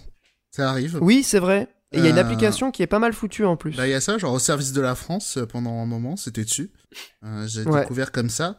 Et voilà, après, c'est comme toujours, en Arte, voilà, faut... c'est mieux en VOD, tu regardes si le sujet t'intéresse, tu regardes si elle est pas trop chiante, sinon tu t'endors, hein, malheureusement, c'est La chaîne préférée des Français, mais qui a des parts d'audience qui ne correspondent pas au déclat. Bah, parce que, mais d'un autre côté, c'est normal. Hein. C'est vrai que, euh, je sais pas, tu, tu zappes, tu tombes sur un truc sur Bruegel l'ancien, euh, vas-y, nique ta mère. Hein. Ah. Arrête, parce que franchement, pour avoir un petit peu travaillé avec eux, et je, je, je sais de sources sûres ah non, que ça fait déjà plusieurs années qu'ils essayent de casser cette image. Mais c'est normal. Et je trouve qu'ils y, y, arrivent bien quand non, mais c'est juste que quand arriver dans un sujet dense euh, comme ça, mais évidemment que c'est très dur de rentrer dedans. Hein. C'est juste ça que je dis. Ouais, mais ils ont des, comme tu dis, ils ont des bons angles. Mais c'est pour ça que je dis, regardez en VOD à la télé, parce qu'à la VOD, c'est ce que je dis, tu zappes, tu tombes sur Bruegel l'ancien, vas-y, euh, nique-toi, euh, sans, sans, déconner. Ça, ouais. Bruegel l'ancien. Bah non, mais tu sais, c'est vraiment le peintre chiant où euh, t'emballes les steaks. Michel Farinet. Oui, alors il y, y, a la chanson. Mais je veux dire, le vrai peintre, hein, Bruegel l'ancien, tu vois, genre. Euh, mais c'est pas l'ancien, c'est juste Bruegel tout court. Non, c'est. Bien sûr que si, c'est Bruegel l'ancien qui s'appelle. Ah ouais? Bah, Je savais pas qu'on disait l'ancien, moi. Moi, j'ai toujours entendu Bruegel Si, tout si, court. parce que même quand j'étais au Japon, il y avait des euh, grosses affiches pour euh, l'expo euh, Bugelu, euh, l'ancien nu. Ah ouais, t'as raison, dit Bugelu l'ancien. Influencé par Jérôme Bosch. Putain, Voilà. Ah ouais, ouais. T'as raison. Non, et, du- et, et, et du coup, voilà, il y a ça. Et sur Arte, effectivement, tu cliques sur le documentaire random, oui, t'as envie de te pendre. Mais si c'est un sujet qui t'intéresse, s'il fait écho à l'actualité et tout, c'est c'est toujours intéressant, quoi. Ouais, bah écoute, euh, merci mon cher Monique pour cette publicité Genre- pour euh, mon employeur. Mais attends, juste deux secondes. Et notamment sur la campagne américaine, j'ai pas mal suivi euh, donc les reportages. C'était assez shonen, euh, genre la vie de, euh, de Joe Biden, John. Oh, bah je veux bien que Joe tu Biden. m'envoies, parce que justement, je cherchais des reportages sur ce monsieur dont je ne connais très peu de choses, je dois bien avouer. Bah franchement, sa On a vie, peut-être vu le même, il est bien. franchement sa vie, c'est vraiment mais cafard, euh, cafard plus. C'est vraiment. Ouais, ça euh, fait oui, bader, mais ça hein. je sais, mais tu vois, j'ai que les grandes lignes, justement. Trump Ah, contre ouais. Biden, quel président pour l'Amérique? Non, Bah, je pense que c'est celui-là où en gros ça revient sur les parcours des deux quoi. Et euh, bah, Trump il a quand même une vie de cassos un peu, et, euh, mais euh, bah, Biden aussi c'est un peu chaud quand même. hein. Mais bref. c'est un peu méchant ce qu'on dit. Mais... Ouais, c'est un peu méchant. Non, mais oh, le, hey, le, le, le documentaire, c'est sans doute celui-là que j'ai vu aussi. Il est, il est vraiment cool. Il est sur YouTube Euh, d'ailleurs, c'est ce que je pensais. Ouais, ok. Mais Et moi, mais- je recommande Attends. aussi euh, Michel Farinet, Passion, Bruegel, l'ancien. Un 2 3 Je peinture passion de Michel Farinet qui parle de du peintre flamand Bruegel l'ancien. Voilà, on, Faut- on faut- mettra le lien euh, dans faut- la description. Tu pourras le mettre en musique de fin. hein. Ah oui, bah je vais le mettre. Tu crois que ça va pas se faire striker? Je pense pas, hein. de toute façon il est cané le bordel. Ok, d'accord. Je vais faire ça. euh, Pardon pour la vulgarité, c'est la fin de l'émission. je vais faire ça, je vais mettre Michel Farinet, Passion, Bruegel, l'ancien. Non, un 2 Et 3 je passe la parole. En bref, je te l'envoie. Vas-y, mais je l'ai là, je suis en train de l'écouter. Ah, Mon nice. cher euh, Mikael, Oui, alors j'ai Tu as des deux recommandations hors jeu cette semaine pour essayer de pallier un petit peu euh, au fait que j'en avais pas ces derniers temps. La première, je vais passer extrêmement rapidement parce que je pense que j'étais le seul connard à pas l'avoir encore vu. C'est euh, le film d'animation qui s'appelle Your Name et je le décrirais simplement en deux aspects. Déjà, c'est sûrement un des animés les plus beaux que j'ai vu de ma vie. Il est absolument magnifique. J'avais envie de mettre sur pause toutes les trois secondes afin de me faire des fonds d'écran. Euh, et deuxième chose, c'est que euh, je suis amoureux de l'amour. J'ai envie d'être amoureux. J'ai envie de vivre des histoires d'amour quand je regarde ce type de film. Il est absolument incroyable et la fin m'a absolument retourné. Donc voilà, première reco Your Name. La seconde, c'est moi qui hier sur le catalogue de films Netflix entre déjà vu, déjà vu, déjà vu, ça a l'air d'être de la merde, ça a l'air d'être de la merde et dans un désespoir total, j'ai lancé un film qui s'appelle Le goût de la haine qui est un film avec un acteur qui ressemble à rien. Désolé de le dire, c'est un film strictement perso. Euh, un film polonais et qui met en avant euh, dans son pitch très rapide, euh, oh, il travaille sur l'irréputation, il n'a pas de scrupules et il va vite se rendre compte de la portée de ses actes. Bon, j'avais peur d'avoir un truc qui était assez creux, mais finalement c'est plutôt intéressant. C'est l'histoire d'un étudiant qui se fait virer de son université de droit et euh, l'histoire se passe dans une Pologne qui est déchirée politiquement par les questions de l'immigration, où euh, t'as des manifestations de mouvements nationalistes pro-blancs, etc. Et à côté de ça, t'as la montée d'un candidat qui est plus euh, européen, tolérant. Euh, vous voyez un petit peu l'opposition, et effectivement, euh, ce jeune homme, qui a une vie personnelle euh, très compliquée, où il est notamment soutenu par une famille qui, euh, derrière son dos, se fout euh, très sympathiquement de sa gueule, va rentrer en poste dans une agence de communication un petit peu alternative, qui travaille sur des questions d'irréputation, mais qui a pour but en fait de détruire l'irréputation des gens et de décrédibiliser les gens qui attaquent ses clients. Et forcément, vous l'avez compris, euh, ça va parler de politique, ça va parler euh, de comment on peut manipuler les foules grâce aux réseaux sociaux, comment on peut manipuler des gens, le tout sur euh, une société polonaise qui est extrêmement en tension durant tout le film. Et honnêtement, j'ai pas trop envie d'en parler parce que c'est un film que j'ai trouvé super intéressant parce qu'il mêlait à la fois l'histoire personnelle du personnage qui est vraiment ultra intéressante et euh, la grande histoire politique qu'il décrit et qui, euh, si elle est plutôt cousue de fil blanc et pas spécialement surprenante, est assez euh, d'actualité et trouve écho avec énormément de thèmes qu'on a sur bah, l'influence du social media sur les élections, comment on peut manipuler les foules là-dessus, comment c'est facile de monter des opinions les unes contre les autres sur des sujets type l'immigration, etc. Et du coup, c'est un film qui m'a beaucoup surpris qui est un film qui se regarde de manière très sympathique et qui est pas du tout un film type euh, on va aller dans le sensationnalisme euh, et on va chercher à, aller dans des raccourcis un petit peu faciles, mais qui au contraire est, beaucoup plus profond que ce que je pensais. Donc dans la ludothèque absolument misérable de films Netflix, euh, le goût de la haine, c'est plutôt sympathique. J'avoue à, j'avoue à film polonais, j'allais dire, il est pas, il est pas dispo sur Arte celui-là. Alors typiquement, il a une gueule de film Arte. Ah, non, mais dans le sens où euh, les... oui, non, ton A était tout à fait à propos. C'est en fait en le lançant, j'avais peur avec le pitch que ce soit un film un peu euh, jeune con qui fait kiffer l'adolescent euh, réseaux sociaux youpla boom. Et durant ah, les premières minutes, au contraire, j'avais peur que ce soit un film un peu type Arte justement parce que dans l'esthétique visuelle et dans le rythme qui est lent au départ, ça renvoie un peu de ça. Mais finalement, non, c'est ni l'un ni l'autre et, euh, et je vous le conseille vivement. Et surtout qu'il n'y a rien en film sur Netflix. Donc si vous avez Netflix. Euh, c'est Netflix les deux? Your Name aussi? Euh, Your Name est dispo sur Netflix et Le Goût de la haine est ah. également dispo sur Netflix. Bon bah cool, Your Name j'adore, c'est un de mes films préférés. Pour le coup, chef-d'œuvre absolu, j'ai pleuré comme un comme un gamin au cinéma. La musique est extraordinaire aussi, faut pas faut pas nous oublier de le dire. Tout le monde adore Your Name, mais on n'est pas tous des bébés. Ouais. non, mais le goût de la haine, ça me, ça me tente bien. Non, non, le goût de la haine, je. Alors, tu, je note. tu pourras parfois penser, je, à mon avis, que ça manque de justesse. Euh, c'est un film qui essaie de parler de beaucoup de choses, donc c'est parfois assez compliqué de traiter tous les thèmes et de mélanger l'enjeu intime à l'enjeu plus global. Mais pour le coup, dans sa démarche, je le trouve très très intéressant et surtout, bah, des films qui traitent ces questions, j'en ai pas vu tant que ça. Ils traitent pas de manière ultra euh, naze non plus. Bon, par contre, simple petit truc, euh, on est dans un podcast de jeux vidéo, il y a des scènes de jeux vidéo dans le film. Et, euh, ah. et ça fait un peu ok boomer quoi. Alors c'est pas du tout. Ah, merde. non mais le jeu vidéo est pas du tout décrit comme et pas un objet de description en soi. Mais tu comprends rapidement que les personnes qui ont imaginé ces scènes n'ont jamais touché un jeu vidéo de leur vie ou alors ah, l'ont fait très maladroitement. Après, si je peux me permettre, euh, la vision du jeu vidéo en Europe de l'Est ou en Europe, si c'est pas la même. Mais sinon, ouais, c'est, tu disais, c'est que sur Netflix, c'est ça, c'est pas sur Amazon? Alors, je sais pas où c'est dispo. Je sais que moi, j'ai regardé sur Netflix parce que j'étais perdu sur leur catalogue, mais euh... je, je... possiblement sur Amazon. J'ai un peu sur le fait que... Ouais, vas-y, pardon. Je disais, je disais que ça pourrait être pas mal, tu sais, parce que, euh, tu sais, il y a Amazon Parties. C'est genre, c'est des streamers qui regardent des films et tout. Je me dis, ça pourrait être pas mal. Genre, il y a certains streamers, ils regardent ce genre de film. Genre ce que ça parle. Ah, c'est bon, ça pourrait être. c'est bon, cette fois j'ai compris là où tu voulais en venir.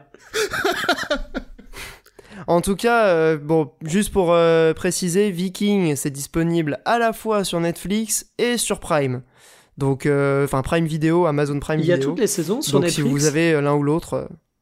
Pardon? Ah oui, non, c'est qu'à l'époque où je l'ai regardé, c'était pas encore dispo sur Netflix. Pardon, j'allais dire une connerie. Oui, c'est possible. Ça fait pas très longtemps que la série est dispo sur, euh, sur Netflix, mais elle est aussi sur Prime et je me demande si elle est pas sur euh, OCS ou un autre truc. Donc elle est facile à trouver euh, légalement, que vous soyez team Netflix ou team Prime ou que vous ayez les deux d'ailleurs, peu importe. C'est très facile d'accéder aujourd'hui à Viking. Et merci Mikael pour le goût de la haine.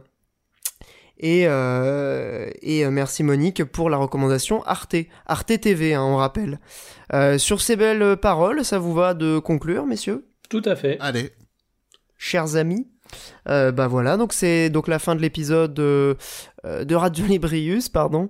Je, je, commence à avoir un coup de barre, je sais pas si c'est la fin de journée. Euh, donc on se retrouve, ben on sait pas exactement quand, mais d'ici à peu près deux semaines, deux trois semaines on vous parlera de la, PS5 que j'aurai reçue, j'espère, de mon côté, euh, de Demon Souls, ah, enfin, et euh, de plein d'autres belles choses. On espère que ça... 7. Et Diakuza 7 que tu auras reçu. Euh, Inch'Allah. Inch'Allah, j'espère pour toi. J'espère pour toi que tu l'auras reçu. Ça va réveiller Peut-être que premium sinon. Bah écoute, envoie un mail, euh, envoie un mail à Gamecult. Ils t'ont répondu Non, j'avoue que j'ai rien. Euh, je me suis dit, euh, il y a eu le 11 novembre, il y a eu, euh, il y a eu des trucs, euh, et j'imagine aussi les, la poste, ils sont un peu débordés. Enfin bref, j'ai pas fait le relou.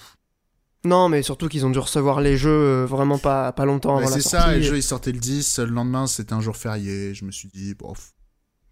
Soyons cool. En tout cas, on te souhaite de recevoir euh, Yakuza euh, Like a Dragon très rapidement. Et nous, on se retrouve le mois prochain, en tout cas dans, dans quelques temps, pour un nouvel épisode de Radio Librius. D'ici là, portez-vous bien, euh, soyez prudents, euh, prenez soin de vos proches. À bientôt, des bisous. Salut Salut Magnifique Et là, imaginez la fin du podcast avec la musique de Michel Farinet. Je vais la mettre, hein. Je vous promets, je vais la mettre. Une, trois peintures passion, une, deux, trois chansons passion. C'est à Anvers qu'il est né, ses tableaux sont au musée. Son nom est Bruegel l'Ancien, son travail, l'esprit, la main. Un artiste vraiment hors pair, de son temps un reporter. Serions-nous vraiment tous plus civilisés Maintenant mieux que dans les siècles passés. Savons-nous faire preuve de plus de compassion et capables de maîtriser mieux nos passions? Quand je regarde l'œuvre du peintre flamand Bruegel l'Ancien, je me dis ces tableaux sont contemporains de nos problèmes et de nos soucis, nos faiblesses, de nos envies. L'avenir nous trouve angoissés, même les peurs on peut changer. À travers ces dictons, ces proverbes aussi, il a illustré la vie. Je me dis, il voyait bien lorsque je regarde Bruegel l'Ancien.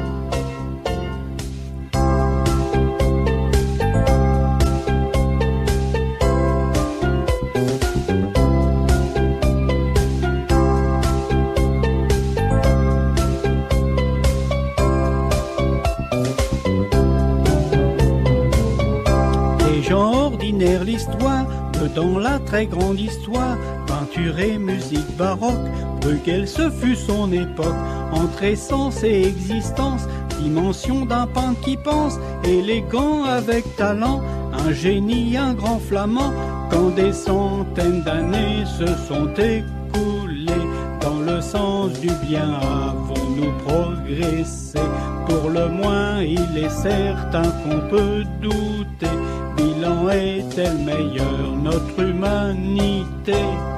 Quand je regarde l'œuvre du peintre flamand Bruegel l'Ancien, je me dis ces tableaux sont contemporains de nos problèmes et de nos soucis, de nos faiblesses, de nos envies. L'avenir nous trouve angoissés, même les peurs on peut changer. À travers ces dictons, ces proverbes aussi, il a illustré la vie. Je me dis, il voyait bien lorsque je regarde Bruegel l'Ancien.